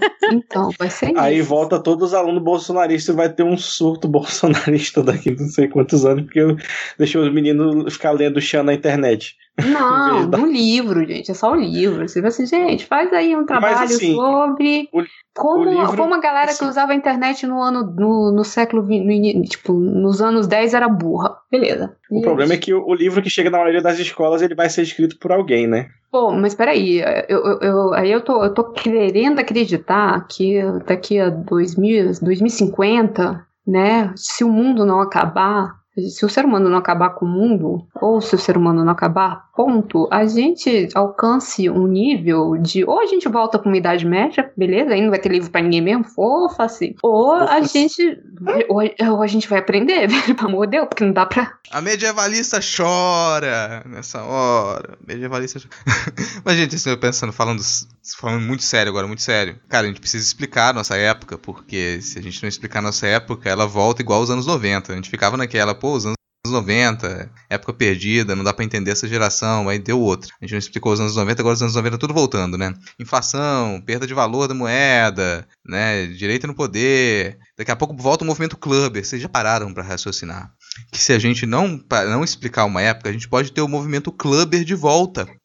É, Eu, eu confesso que o, o movimento club, se for dentre todos os males que eu penso que podem voltar, especialmente o dos anos 30, o movimento clubber tá sussa. Por bem, podia ficar todo mundo clubber agora, assim. Se a gente, se a extrema direita não não conseguir tanto poder, pra mim, clubber tá sussa. É, mas falando em coisas que morreram, a gente já falou aqui da morte de uma instituição, né? A gente já noticiou no momento Marcha Fúnebre que o INPE ele acabou. Ele tá ali agonizando. Tem- Nessa agonia do INPE, a gente teve mais uma notícia essa semana, porque aconteceu a escolha da nova direção do INPE e, surpreendentemente, foi um civil que foi escolhido para chefiar o INPE, o engenheiro Clésio Marcos Denardan. Ele vai substituir o Darkton Policarpo Mião, que era um militar reformado que estava à frente do INPE desde a saída do Ricardo Galvão como uma espécie de interino. Isso, é claro, surpreendeu, porque a expectativa era que ele continuasse a ser militarizado, mas não deixou ninguém tranquilo, porque, como a gente também já noticiou aqui, no começo do ano você teve funcionários do INPE que eles relataram que havia uma direção paralela de militares no INPE para tentar controlar o tipo de dado que pode ou não pode ser divulgado. E isso em cima daquela percepção super aguçada do Mourão de duas semanas atrás, em que ele descobriu que os dados do INPE são públicos. E ele acreditava que alguém estava escolhendo os dados piores para poder divulgar. Ele falou: ah, eles só divulgam o que é ruim, tem alguém lá de dentro que não aceita divulgar os dados positivos. Aí ele descobriu que os dados são públicos e que na verdade não existem dados positivos. É, então, sabe quando você compra um negócio e você não sabe, faz ideia de como mexer, mas você tá lá mexendo? É o governo, é o governo Bolsonaro. Eu fiquei surpresa de não ser um militar. Eu confesso que a gente já tá tão acostumado a só existirem militares como alternativas possíveis que esse governo entende, né? Mas fora esse fato ligeiramente impressionante, é, todo o rolê do INPE me deixa muito chocado, assim, né? O, quando o, o vice-presidente falando, não, mas como assim os dados são públicos? É tipo, então, são. Porque eu imagino que na cabeça dele ele tinha, como vocês falaram, tinha certeza, gente. Tinha certeza que era alguém lá de dentro que ficava Vazando. escolhendo. Como é que, que o Bolsonaro falou semana passada? Que tinha alguém do PT na economia? Será que o Guedes é do PT? Ai, tan, tan, Não, tan, é- tan. Na verdade, Não, ele falou ele- que nesses 13 anos não tem, não tem nenhum momento que alguém não se envolveu com o PT, né? Foi algo É. nesse sentido. Falou que, pra variar, se tá dando errado alguma coisa é porque estamos sendo boicotados. Ninguém aqui é incompetente. Então, estamos sendo todos boicotados. Então, é melhor que. É alguém do PT, obviamente. Que outro inimigo o bolsonarismo tem, senão o PT. Adorei a expressão boicotados. Agora, como, como boicotados que somos, e falando em competência. Eu imaginei vários boizinhos tristes. Tadinho, não é triste não. Mas você falou uma outra palavra aí que ela é muito importante pro nosso primeiro tópico principal aqui, da parte que todo mundo acha chato, que é competência. A gente vai falar que agora de uma pessoa muito competente. E é- a competência dela é característica, uma competência surpreendente. Mas eh, antes de, de falar da competência, eu quero abrir aspas aqui pro Paulo Motorim, no Poder 360. Ele nos diz: Cássio Nunes é católico e conservador, não se mostra alinhado com ideias bolsonaristas. Ele era cotado para a vaga do STJ, mas estava fora das listas de indicações para o STF. O magistrado se formou em Direito na Universidade Federal do Piauí, especializou-se em processo de, e direito tributário na Universidade Federal do Ceará e também estudou em Portugal. Itália e Espanha. Assumiu a vice-presidência do TRF1 em abril de 2018 e foi suplente do Conselho Federal da OAB. Nunes assumiu o cargo no tribunal em 12 de maio de 2011, depois de ter sido mais votado na lista tríplice da OAB. Foi nomeado pela então presidenta Dilma Rousseff, do PT, ao cargo no TRF1. Ele é considerado um dos desembargadores mais produtivos pelos colegas, e é por isso que eu queria ressaltar aqui a competência, porque dizem que ele tomava mais de 600 decisões por dia. Eu, eu- eu até fiquei sem palavras. Pe- Que? Talvez a gente tome mais de 600 decisões por dia, caso você considere, por exemplo, levantar da cama e tomar uma Eu, decisão. eu tava tentando contar isso. Né? Mas, tipo, ah, eu vou com a blusa branca ou a vermelha? Branca. Mais uma decisão. Acho que assim dá. Talvez. Eu acho que, assim, se a gente colocar mais ainda na questão de ah, como o cérebro funciona e toda ação que você toma, na verdade, é uma decisão que o seu cérebro tomou e tal, beleza. Provavelmente mais de 600 até. Mas de outro jeito é difícil, né? Um parênteses Eu, ra- eu vou rápido. afirmar que, rápido. mesmo no, do jeito que a Tupá falou, eu não consigo tomar 600 decisões por dia. Tá, eu vou tirar um parêntese aqui rapidão pra explicar quem nunca passou perto de uma vara judicial não faz ideia de como funciona. Funciona assim: você tem o juiz que é responsável pela vara, ele tem que julgar todos os casos que chegam lá. Esse juiz tem uma série de assessores, tem um chefe lá da, da vara dele, o secretário, e tem uma série de assessores. Normalmente, esses assessores é que leem os processos e tomam as decisões e passam para o juiz homologar. Normalmente. É muito difícil um juiz que leia todos os seus processos, ou que tome todas as suas decisões, ou mesmo que conduza todas as suas audiências, né? Porque muitas das vezes esse secretário da vara pode ser constituído como um juiz leigo para conduzir a audiência e o juiz, aspas, de verdade, só dá o token dele para alguém assinar as decisões que foram tomadas em nome dele. Né? Normalmente é assim que o judiciário brasileiro funciona.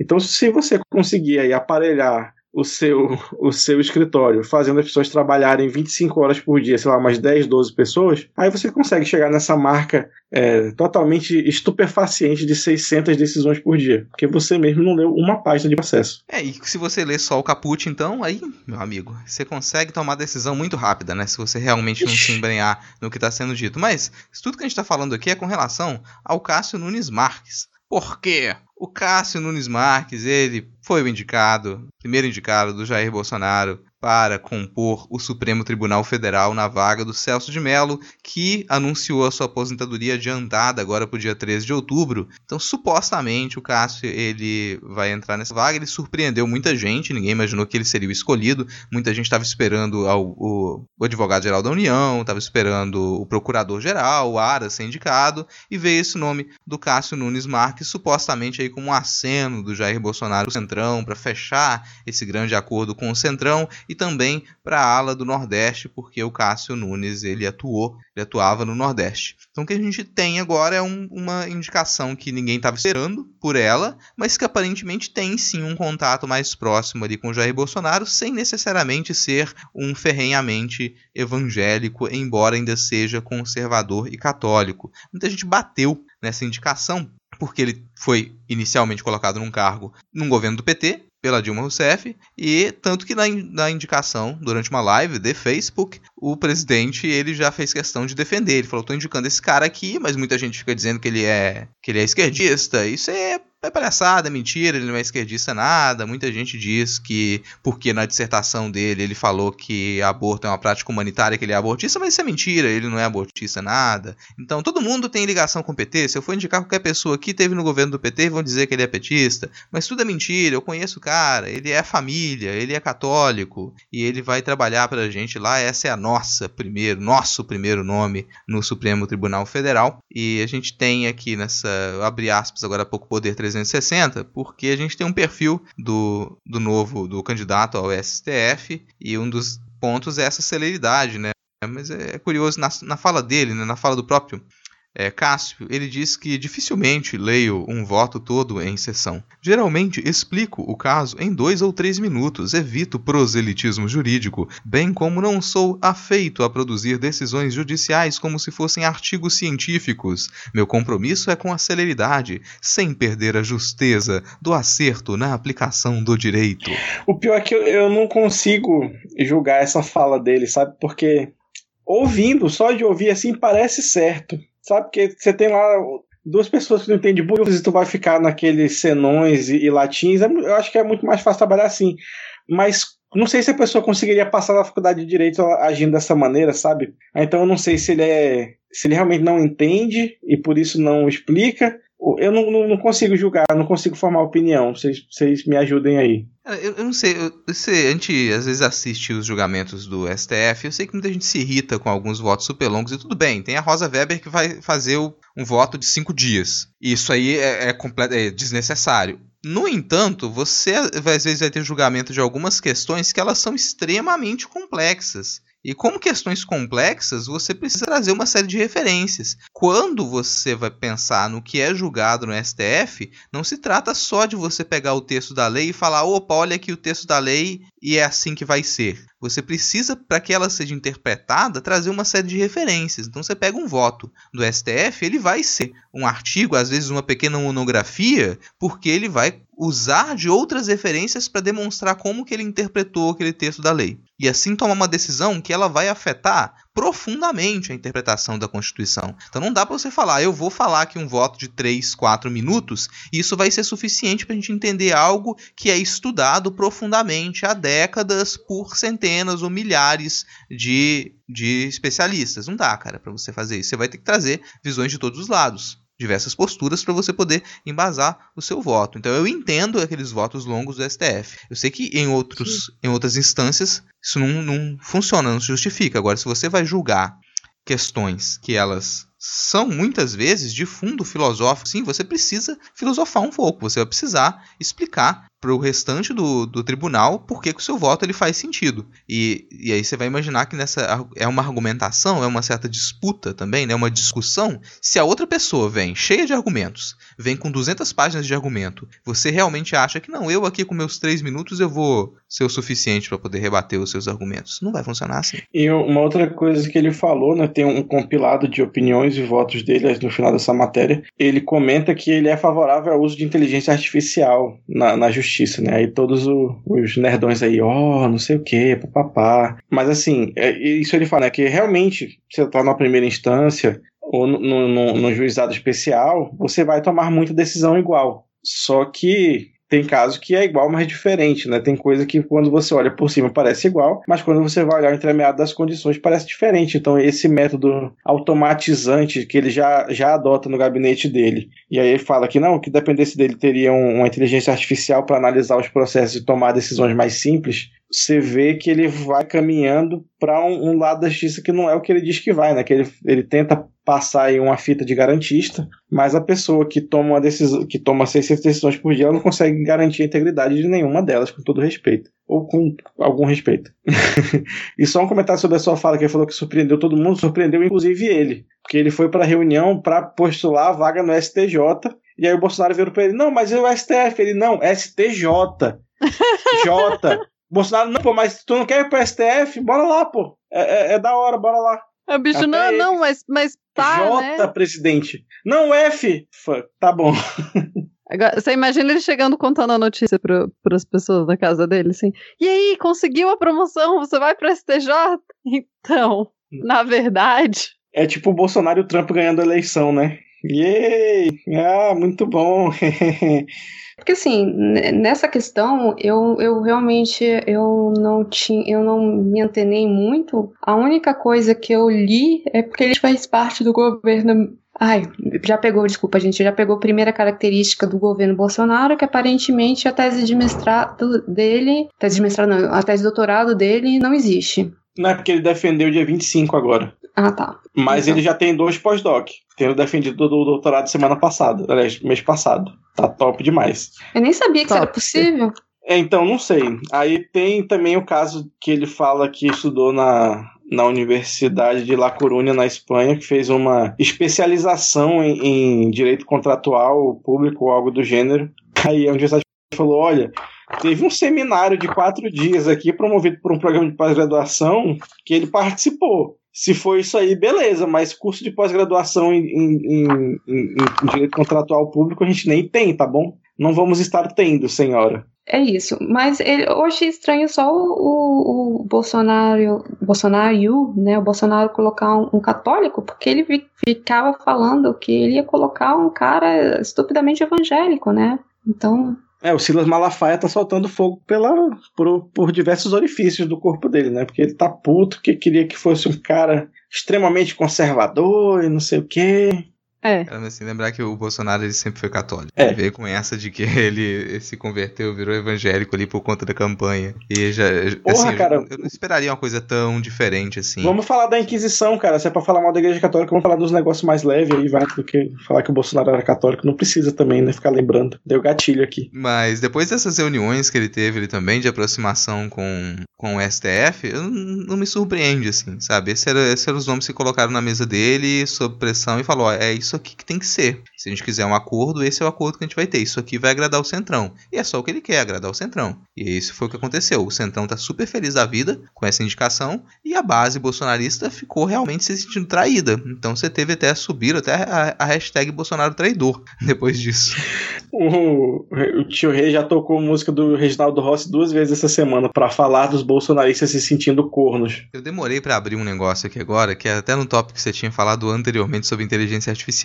Mas eu acho que vale a pena eu, eu, eu, ler esse trechinho aqui, mesmo assim. Que é um conto do Rodrigo Assis Mesquita, na revista Nove Amanhãs. É um conto chamado Segunda Revisão dos Julgamentos Oportunos pela Corregedoria Anexo B, que começa assim: Segue a ata de julgamento de uma das primeiras de milhões de pessoas sujeitas a um julgamento justo e economicamente viável por meio de seus telefones celulares. A ata também faz parte do estudo patrocinado pelo governo. É justiça célere para todos, guardando dinheiro para guardar pessoas. Governo assumiu remotamente o seu celular e criou o grupo Julgamento. Governo ligou o microfone, a câmera e o GPS de alta precisão. Supervisores oculto do, ocultos do governo entraram no grupo. Juiz entrou no grupo. Juiz adicionou você coercitivamente a ré de acordo com o Código de Processo Penal. Juiz decretou o segredo de justiça. Sessão de julgamento começou. ok. É isso, cara. Não vai assim, inteligência artificial julgando a gente. Vamos lá, vamos confiar. É, eu sei que precisa fazer uma reforma, não sei se é no, no judiciário, mas eu também não acho que deixar na mão da inteligência artificial fica é das melhores ideias. Não ia adiantar de muita coisa, porque a pessoa que programa ainda manteria muitos dos vieses que o judiciário mantém, né? Você reforma o judiciário destransformando ele de uma caixa superior e intocável em um funcionário público normal. Aí você consegue melhorar o judiciário, mas enfim. Ah, isso seria bacana. Imagina o cara dizendo, por, não para de dizer, porque eu sou juiz. Por isso Cê- eu não vou usar máscara? É, Eu sou juiz, você é sabe com quem você está falando? Não, você está usando crachá? Seria, assim, seria lindo, mas, né? Mas pulando o tópico aqui, gente, já que a gente assim, a gente vai esperar pra saber se o, o Cássio vai passar na sabatina, porque tá tendo pressão já para que já tá tendo pressão da base para que o Senado ele recuse o nome do Cássio. E tudo é possível, a gente já teve outras indicações aí para ministério do Bolsonaro que passaram por recusa depois que descobriram algumas coisas, né? E ele tá sempre suscetível a pressões externas, então tudo pode acontecer, mas essa sabatina não deve demorar, já tá marcada, porque dia 13 a gente já tem a aposentadoria do decano e a gente já precisaria já ter um processo acelerado para que a gente tenha o Supremo Tribunal com a composição completa. Salvo engano, é dia 15. Vai ser assim, lo- logo depois, por respeito, né? Tipo, esperar o cadáver esfriar pra poder. Pô, esperar o cadáver esfriar é sacanagem. Só, só 75 anos ali o pessoal se aposenta sempre no STF, não é uma idade tão avançada assim. É, mas eu, eu falo pro lado de tópico. Esperar a cadeira esfriar, pronto, melhor. E pular de tópico, porque isso, é claro, essa indicação do Cássio, ela tomou as notícias e ela deixou um pouco de lado uma das discussões que têm sido discussões centrais dentro da, da agenda econômica do governo, que é como é que a gente vai continuar comprando a opinião pública? Essa é a grande questão assim do governo. Como continuar a comprar a opinião pública depois do auxílio emergencial? A gente viu a popularidade do Bolsonaro subir bastante, principalmente entre as, a classe financeira baixa. As pessoas elas ligaram o auxílio emergencial ao Bolsonaro, mesmo com diversas indicações, as pessoas explicando que, que ele não queria o auxílio emergencial. Agora, depois que o auxílio emergencial cai para 300 reais, a gente não sabe ainda qual vai ser o resultado disso, mas o governo tem desesperadamente tentado trocar o nome Bolsa Família por qualquer outro nome para desfazer a vinculação entre o Bolsa Família e os governos petistas. Algumas dessas possibilidades de auxílio elas foram vetadas, a gente não teve indicação de onde viriam os recursos e agora recentemente apareceu um plano para o que a gente chama de renda cidadã. E aí, o que é a renda cidadã? Ela vai funcionar? De onde vai vir esse dinheiro? Porque aparentemente a gente tem que respeitar esse teto de gastos. Então esse dinheiro ele poderia vir de repente do Ministério da Educação, do Ministério da Saúde, qual outro ministério que não é primordial e que a gente não precisa dos recursos desses ministérios e poderia ir para a renda cidadã. É, Pode na vir do Fundeb Bolsonaro também. todos. Perdão, diga. Não, eu queria falar, na cabeça do Bolsonaro, todos são, todos, gente pode tirar todos. Saúde, educação, é, o Fundeb que a Tupá acabou de citar, você pode tirar do de transportes também. É, só não pode mexer na questão de propaganda, porque isso você precisa botar dinheiro na televisão. O resto pode, pode sucatear, pode sucatear mesmo, principalmente educação, quem precisa de educação. Eu acho que tem muita coisa também de com essa subida de popularidade, etc. Acho que o Bolsonaro pegou mais o jeito de tipo, hum, Se eu der dinheiro para as pessoas, as pessoas vão gostar de mim. Olha só que magia. Mas aí foi uma coisa que eu tava vendo que o Edson falando que o, a renda cidadã seria bem diferente desse auxílio emergencial, né? Então, que provavelmente vai ser menor. O grande problema é, assim, a, a grande questão no que tá tendo briga na, dentro do governo é da onde que a gente vai tirar esse dinheiro né, sem furar o teto de gastos. Então, assim, quando você, se alguém descobrir como fazer isso, não conta pro Paulo Guedes. Tá? E eu acho eu queria até que tirar, me solidarizar com o senador lá do Acre, que é o, o relator do orçamento do ano que vem, que o governo falou: ah, não sei fazer não. Pega aqui, fulano, agora é teu trabalho, faz. E aí o, o, o cara tá tendo que tirar do cu a solução que a equipe do Paulo Guedes não conseguiu bolar em um ano e meio, né? Quase dois já. Tá que quando você tem uma pessoa que talvez tenha mais de um neurônio e saiba usar uma máquina de somar, talvez ande melhor, né? Então, se não derrubar o teto, não tem para onde ir. E não tem para onde ir, não é só na questão da popularidade do presidente, não tem para onde ir em uma série de fatores, porque o teto nunca fez sentido. É, eu... já, o teto já não fazia sentido com uma economia, aspas, funcionando no meio da maior depressão econômica depois de 29, tanto faz menos sentido ainda, porque o que levanta economia de país é investimento público, e isso você pode pegar qualquer país mais liberal social-democrata da casa do caralho. Ah, não. Os, os Estados Unidos, que os, que os liberais adoram, estão fazendo isso. A, a briga agora é de quantos bi, bi de bolinha, bilhões vão ser, ou é T de tatu? É, entre B e T, é, vão ser injetados na economia de novo para ajudar as pessoas a, a se levantarem né, por conta da, dessa crise econômica. Né, se dependendo do seu, seu ponto de vista, é função do governo isso. Se você não, não, não der um, uma mãozinha, a gente não sai dali. Então, o ideal seria derrubar o teto de gastos e não tirar dinheiro de saúde e educação, principalmente de saúde. Mas mais algum comentário a respeito disso, gente? Não. A respeito da renda cidadã, por quê? Quero aproveitar o, o B de bolinha, o T de tatu, e já que a gente falou da, dos Estados Unidos, e fazer aqui uma última pergunta para a Júlia como último tópico, né? Falando o T, o T de Trump, a gente, vou, a pergunta é super bem estruturada, é Trump, Covid, Baden, debate, Brasil. Caraca, e, é, e, e eu tenho três horas para falar sobre isso, bora lá. é, é, o Trump, ele tomou um, um, tiro bem forte nessa. Aquela que tomou um tiro, péssima analogia, Julia, para com isso. É, ele, ele foi afetado bem grande. É, não tem como. é difícil fazer uma analogia aqui no. no... Ele porque, se assim, fudeu, tem essa expressão. É, não, mas é porque eu não queria usar isso. É, essa palavra. Porque assim, é, de novo, é um, ele nos Estados mal. Unidos, ele se, se a gente acha que guerra de narrativa aqui no Brasil é forte, lá é mais ainda. E aí você tem o Trump, que era uma pessoa que já, tipo, uma semana antes já estavam, duas, duas semanas que saiu o livro do do, do Bob Woodward. Ah, consegui falar o nome. Do Bob Woodward, dizendo que o Trump sabia do quanto essa doença era perigosa e que ele propositalmente falou que, ah, gente, não, vocês não precisam se preocupar, ela vai desaparecer milagrosamente em abril, quando começar a esquentar.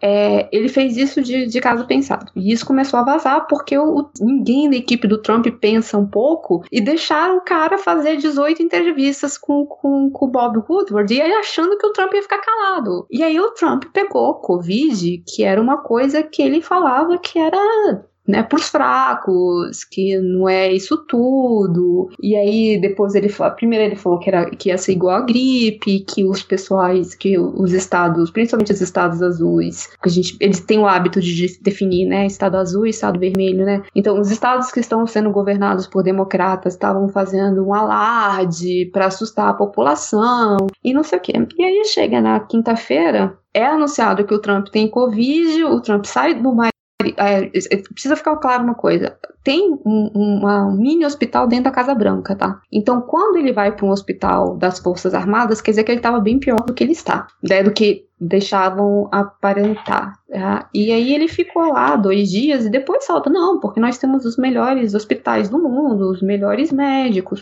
os melhores remédios. Realmente, se você for o presidente dos Estados Unidos, é e aí agora o que que acontece? Toda a narrativa do Trump que era sobre isso, ela dá uma quebrada dentro de republicanos também. Então, quando você faz, quando o pessoal estava fazendo pesquisa, até dentro dos republicanos, eles acham que o Trump tirou, não lidou bem com a Covid. E aí, o que, que a administração Trump queria fazer? Queria, obviamente, tirar Covid da, o tópico das eleições, né? É, é, sabe que é uma coisa que não é bem lidada, então queriam falar de outras coisas. Só que quando o Trump pega, quando o Trump fica doente, e, o, e assim, não só o Trump, você tem acho que três senadores, a porta-voz da Casa Branca, a, é, uma. A, Mano, a... foi um passaralho na Casa Branca. É, Tem então. Muita gente. Mas o Mike Pence não pegou. Então dá pra ver que você que os dois não se falam muito. Só que agora, o tópico do Covid vai ficar martelando no Trump, porque um, ele mostrou completamente ser insensível, né? Do, quando ele falou: Ah, vivam a vida de vocês como. Não tenham medo. Gente, não é todo mundo que tem acesso a, a droga experimental, não. Se você pegar os remédios que o Trump tá tomando, a maioria são experimentais, né? Pelos que os remédios. E aí eu, eu não sou médica, eu tô fazendo. Eu tô falando o que o pessoal do New York Times estava falando hoje mais cedo. É que pelos remédios dele, parece que ele tá mais. A, a, doença dele é mais séria do que é. Só que hoje o Trump disse que ele quer participar dos, deba dos debates ainda. E o próximo debate é um, é um debate tipo Town. Quer dizer o quê? Que tem público. A eleição vai estar aberta, porque a gente tem um problema muito sério, que o, em alguns estados está 3 para 1, os democratas estão votando por correspondência, enquanto os republicanos pretendem votar presencialmente. E aí você vai ter, muito provavelmente no dia, na madrugada de dia 4 por dia 5, os republicanos na frente. E depois uma onda democrata. E aí o Trump corre o risco de não aceitar os resultados da eleição por conta disso, porque ele está falando muito mal do voto de correspondência. E vamos lá, Júlia, em que, que isso afeta o Brasil? Em tudo que os Estados Unidos faz, afeta o Brasil. Tá? Então, quando o Trump fala, aceita, continua aceitando supremacista, supremacistas brancos, fazer a narrativa deles e, e gritarem as os supremacistas brancos do Brasil, eu acho uma coisa muito esquisita, também começam a, a, a botar asinhas de fora, sabe? É, deixa eu fazer um comentário sobre isso rapidão, é que fiz, numa entrevista fizeram um comentário, ou não, lembro se foi, acho que foi no debate, especificamente para ele condenar, né, para ele condenar os supremacistas brancos. Ele não e aí ele, ele não condenou, ele falou o grupo lá tal, não lembro o nome do grupo. Pride Boys. Pride é, Boys. Cease and desist, né? Tipo, parem, parem e desistam. É, não, é, não, fizeram... é stand and stand by, que ele ah, falou. É stand, Quer dizer que, tipo, by, fiquem atentos, still, né? fiquem parados, e fi... mas fiquem atentos.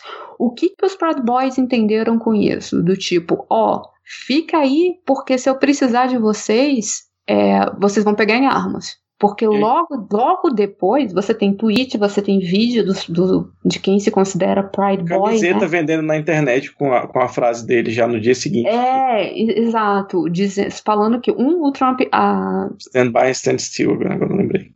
É, o Trump apoia a gente, dois, a gente, e depois é o seguinte, sim, sim, capitão, vou botar aqui a parênteses aqui, né, tipo, as pinhas, coelhinhos voadores, sim, capitão, tão próximo, tão pronto, quando você mandar, a gente, a gente vai. E aí isso faz com que grupos de extrema direita no mundo inteiro comecem a se criar. Então, assim, os Estados Unidos colocou o QAnon como uma possível, como possível grupo de terrorista interno, mas nunca colocou a clã. É, são esses grupos que estão fazendo, é, que tão, apoiam o Trump de uma forma muito grande. O Trump tem uma base, independentemente de, do que aconteça, entre 30% e 40%. Agora, a forma com que ele lidou com a Covid e como que ele vai lidar agora que ele tá, que ele pegou, e vamos deixar claro, ele ainda tá doente e tá saracuteando pela Casa Branca sem, sem máscara. O bom é que em nenhum momento ele usou cloroquina, o que acaba com essa narrativa ridícula dessa. dessa Mas lá, a narrativa da cloroquina ela durou acho que duas, três semanas, né? Aqui que o Bolsonaro, depois que fez o, o exército gastar milhões comprando essa merda e teve que ficar continuando É, até mas agora. aí, no momento que você tem, porque aí es- essas questões são todas abertas, né, nos Estados Unidos, a saúde do presidente é um. As pessoas têm direito de saber. E aí, só que é engraçado, e é engraçado mesmo nesse ponto. Eu fui, no dia que o Trump, que a Casa Branca assumiu que ele tinha, eu fui procurar a teoria da conspiração. Óbvio, ó, óbvio. E aí, a galera que nega a Covid, que, que diz que ela não, não existe, não sei o que, ou que é um- só uma gripe, é, diz que o Trump foi envenenado. Ele não pegou Covid, ele foi envenenado. Agora você escolhe por quem? Se foi pelo Putin, se foi pelos democratas, se foi pelos republicanos. Aí você, você esco- você escolha, escolha quem você quiser. E, e aí, como que isso vai influenciar diretamente as eleições brasileiras? A gente gosta de copiar os americanos em tudo, da- principalmente da forma que eles fazem política. O Bolsonaro já tinha falado que ele vai manter as boas relações com os Estados Unidos, não importa quem seja o, o- presidente, mas se você tiver um democrata mais xerife do mundo, não que isso seja bom, né? Mas pelo menos para questões da Amazônia, talvez ajude a gente num- um pouco, né? Porque eh, o, o Biden citou literalmente o Brasil no, no último É, debate. Ameaçou sanção econômica, inclusive, né? Uhum. Então é isso. Agora é o seguinte, é, enquanto o, Biden suspendeu todo e qualquer anúncio negativo contra o Trump, o Trump não suspendeu. Eu não sei se vocês conhecem o Lincoln Project, que é, é um grupo de republicanos, né? Anti-Trump, eles estão pegando extremamente pesado em relação às falas do Trump, o quanto que o Trump gastou, porque a última fala dele foi extremamente insensível em relação aos Estados Unidos tem 210 mil mortos, se eu não me engano, agora por, por Covid.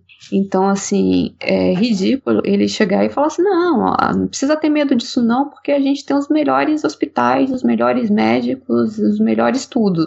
Ele tem, o resto das pessoas não. E lembrar que lá a imprensa ainda tem, de vez em quando, pega no pé dele para ele agir de uma maneira presidencial, né, que ele nunca faz. Não é igual aqui, que já tá todo mundo aceitou que o presidente vai, vai falar porra e cu cinco vezes por entrevista, tá tudo bem. Não tem como você não narrar isso. Tirando a Fox News consegue transformar qualquer coisa que o Trump faz numa coisa boa. Por exemplo, nessa narrativa agora do, do Covid, eles pegaram e, tipo assim, ignoraram tudo que o Trump fez e só reclamaram que as pessoas estão torcendo para que o presidente morra. Não é como se ninguém fizesse isso normalmente com as pessoas que elas não gostam, mas tudo bem. Não é como se ele não apenas torcesse publicamente para que as pessoas morram, mas ele trabalhe incisivamente nessa direção. E se em outros governos norte-americanos se trabalhava incisivamente para que pessoas de outros países morressem, ele tem feito isso com os próprios cidadãos americanos, né? É, mas assim, acho que a principal questão pra gente aqui, que, que fica mais nítido, é que a gente vai obrigatoriamente ter um giro na política, política internacional brasileira caso o Biden ganhe. Vai. O discurso do, do Jair Bolsonaro vai ter que mudar. Então a gente vai terminar esse programa pensando na sal que a salvação do povo brasileiro vai vir pelo grande presidente dos Estados Unidos. É, é triste pensar nisso, né?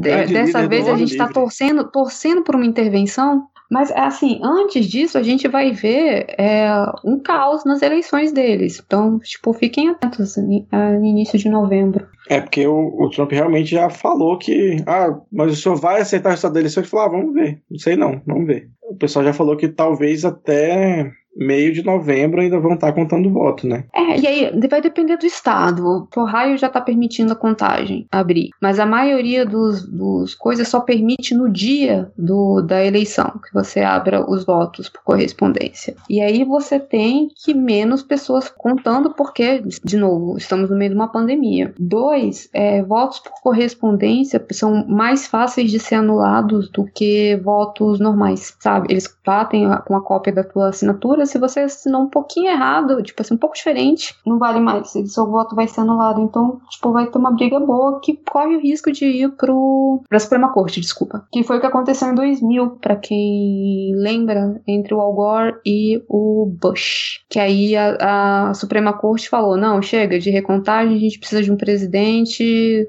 Deixa aí do jeito que tá na Flórida. Ah, uma urna eletrônica, hein, cara? Hum. Ah, uma urna eletrônica fazendo falta. É, mas aí como é que você ia votar por correspondência, meu querido? Vai votar por Não, e-mail? Usar uma urna eletrônica ainda, que é o que a gente tava, tava vendo os protocolos aqui, né? É muito mais simples você instituir protocolo de segurança para as pessoas votarem com urna eletrônica do que se você tiver que fazer aquele monte de fila para as pessoas pegarem papelzinho e ficar preenchendo cartão. Ok. Inclusive, inclusive me desejem sorte, porque eu vou trabalhar na eleição. Ai, tadinho. Eita. Fechamos, gente? Fechamos. Chama. Acho que sim, né? Vamos pro momento vira casacas? Bora. Bom, já que a gente tá chegando, né, no final do episódio, antes de começarmos com as dicas culturais, a gente vai nesse momento vira casacas onde a gente manda salves, beijos e abraços para os ouvintes, respeitando, obviamente, uma distância segura de pelo menos um metro e meio, eu prefiro até dois metros. Então vamos começar com o jornal ATK, que pediu um salve para eles, e também para o arroba Bolso Regret, Regrets, vou falar de qualquer jeito, é, e disse que foi por causa do Midcast que virou fã do Medo e Delírio em Brasília e está maratonando todos os episódios, então muito legal a influência do Midcast na vida das pessoas, né? Eu vou confessar, desculpa aí, Tupá, que eu comecei a ouvir o Medo Delírio Brasília por conta do Midcast. Olha Um dia desses vieram ver alguém no Twitter falar que o Vitor trabalhava lá também. Falou, porra, para aí no trabalho aí, no meio do delírio, não sei o quê. De É, alguém veio pedir pro Vitor enviar uma, uma música, enviar alguma música Ah, que usou, foi. alguma vinheta que usou no Medo e Delírio, como se o Vitor fosse o editor do Medo e Delírio. Sendo que o Cristiano fala todo o episódio. Eu sou o Cristiano Botafogo, eu, eu largo e edito essa porra aqui. Tá? É a sincronia entre os dois programas, é isso que tá acontecendo. Além disso, vai um beijo pra Che, Cheguevirus, arroba Ruesp Marins, que é muito fã minha. Obrigada. Beijos. Eu, eu, eu ainda não sei lidar muito bem com isso, assim, tipo, fã. Bom, o Elisnei Menezes mandou um salve pra mim. E agrade... eu mando um salve de volta. E agradecer os vídeos de receitas históricas, os quais têm feito com que ele queira um pratão de repolho refogado. Eu acho que ele tá certo, o repolho refogado ficou uma delícia. Ele também mandou um salve pra Júlia e disse que nem imagina como estão as pautas do, do Pode Explicar América nessas eleições pandêmicas. Júlia, como que tá a sua vida aí com isso? Um, um salve de volta. Então, assim, a gente gravou o primeiro debate, um episódio sobre o primeiro debate com o Tanguy, né, comentando. Aí o Trump resolveu pegar Covid. Aí fiquei assim, não, Débora, vamos esperar 24 horas, assim, um pouco, né, pra não. Né, porque a gente vai todos, tipo assim, cara, o presidente pegou Covid.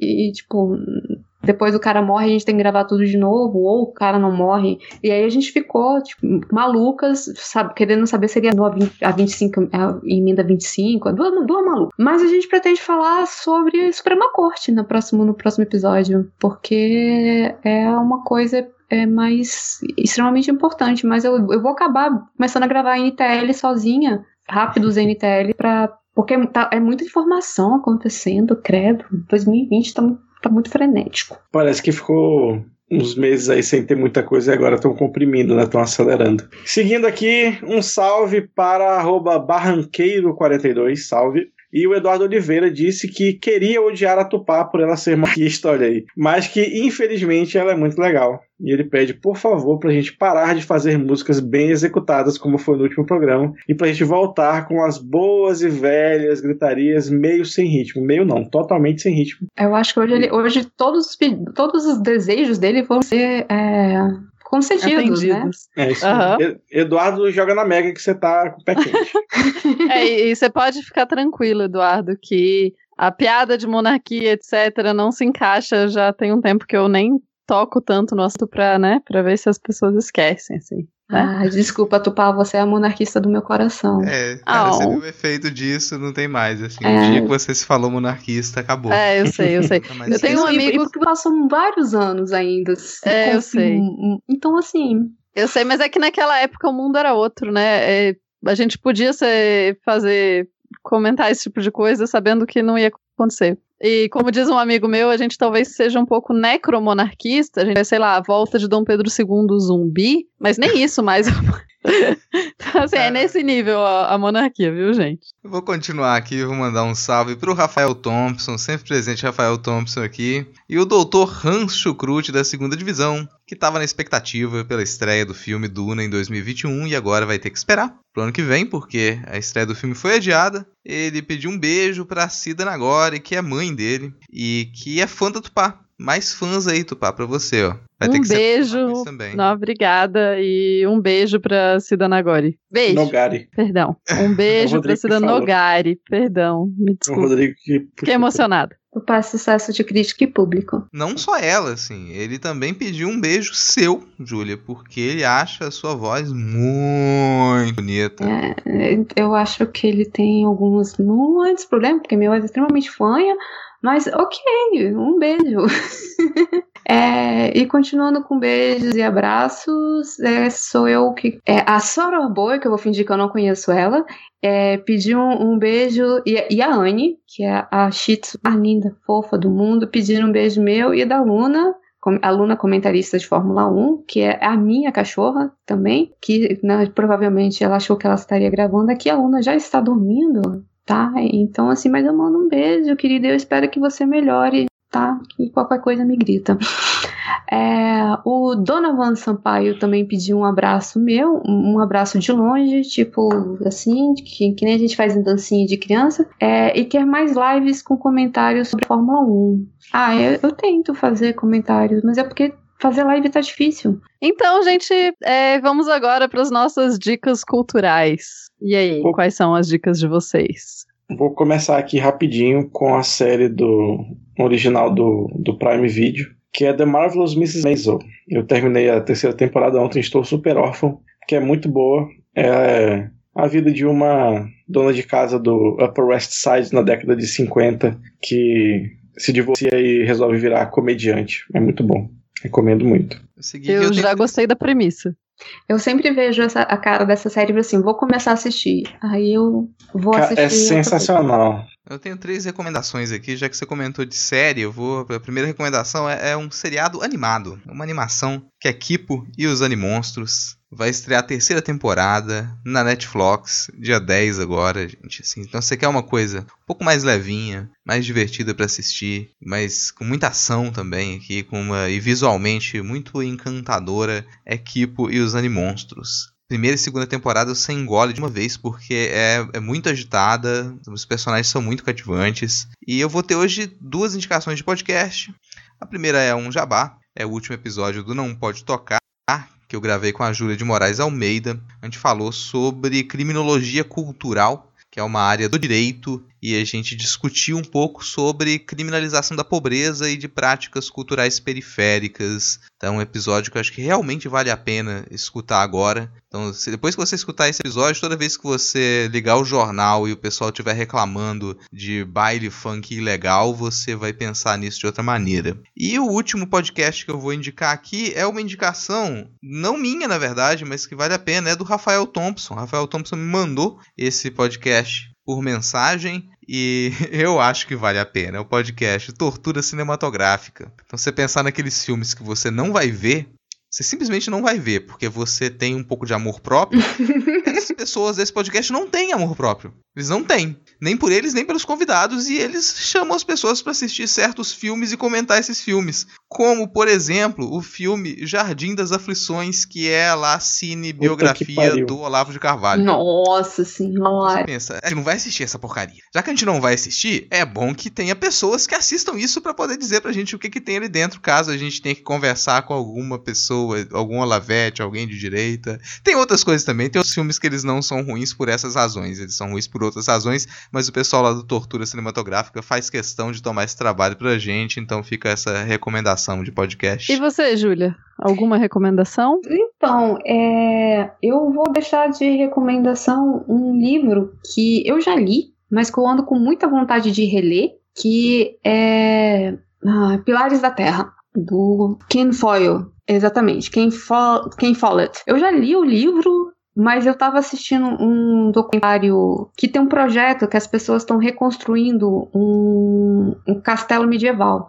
né? De- Adoro. Da França, o... é, estão há, são- há mais de 25 anos já, né? Exatamente. E aí eu, eu, eu e eles estão, assim, eles usam as, tá, as táticas, é ótimo, as técnicas do, da época, não sei o quê. E aí, tipo, o livro é sobre. Você passa sobre a construção de uma, de uma igreja, de uma catedral, para ser mais exata. E aí me deu muita vontade de reler esse livro. E é um livro bem bacana. Então, só que ele é um tatatal de livro, assim. Então, mas leiam, é bacana. Ah, e eu vou indicar meu podcast também sobre Estados Unidos. Eu explico América. Você pode ir lá e tem, tem episódios bacanas que a gente explica, tipo, como é que vota. É, a, gente, a gente tenta falar sobre as notícias ou curiosidades sobre este país maravilhoso que a gente ama odiar. Muito obrigada, muito bom. É, eu recomendo totalmente o Explica Faz tempo que você não aparece por lá, né, Fia? Pois é, faz tá tempo. Tá na hora de voltar. Agora que eu tenho outros microfones, a gente tem que se agilizar aí. É, mais alguma dica? Não, eu, eu fico com, com esses dois. Ah, eu digo, eu recomendo também esse documentário no, do YouTube, que é, é bem interessante. Só tem um detalhe ele tá travado em inglês, ele não tem legenda. É um projeto de 25 anos, eles passaram seis meses lá, é, brincando do melhor RPG que existe no mundo, né? Do tipo, melhor live action de medieval. É, eu sou doida para passar um tempo nesse lugar. Tem uns outros projetos semelhantes, né?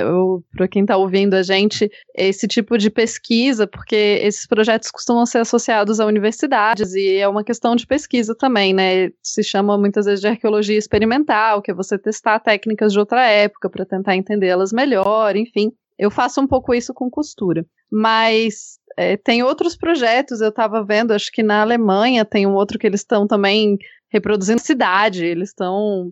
É, daí já tem algumas pessoas lá, são associados com uma universidade, enfim, é todo. Tem aumentado um pouco esse projeto. E esse francês, ele é muito legal, acho, porque acho que ele é um dos pioneiros, assim, acho que ele é um dos é, primeiros a trabalhar. O nome da isso. série é Secrets of the Castle. E aí mostra esse, esse grupo. E esse é o grupo que, tipo assim, que eles já fizeram tipo fazenda vitoriana, é, fazenda da época uh, do, dos Tudors. Então eles ficam tipo jogando RPG de live action de uma maneira muito bacana. É, e aí mostrando as técnicas pra gente, assim, de, de como é que. Porque a gente olha aquilo ali e você fica tipo, como eles faziam? E aí mostra, assim, né, de, de como é que era para fazer os telhados, o, trabalho que era para você fazer a, as pedras e que tipo de pedra entrava em que parte do castelo. Então, assim, eu recomendo. Se você estiver de, de, com insônia, são cinco episódios, cada um com uma hora, mas infelizmente não tem legenda. Mas é bem legal. Bom, eu vou indicar então o meu canal de YouTube. Nossa, que estranho falar que eu tenho canal de YouTube, mas eu vou indicar o meu canal de YouTube, é Doutora Demodê, se vocês procurarem lá. É o canal que inspirou as pessoas a quererem pratos gigantes de repolho refogado.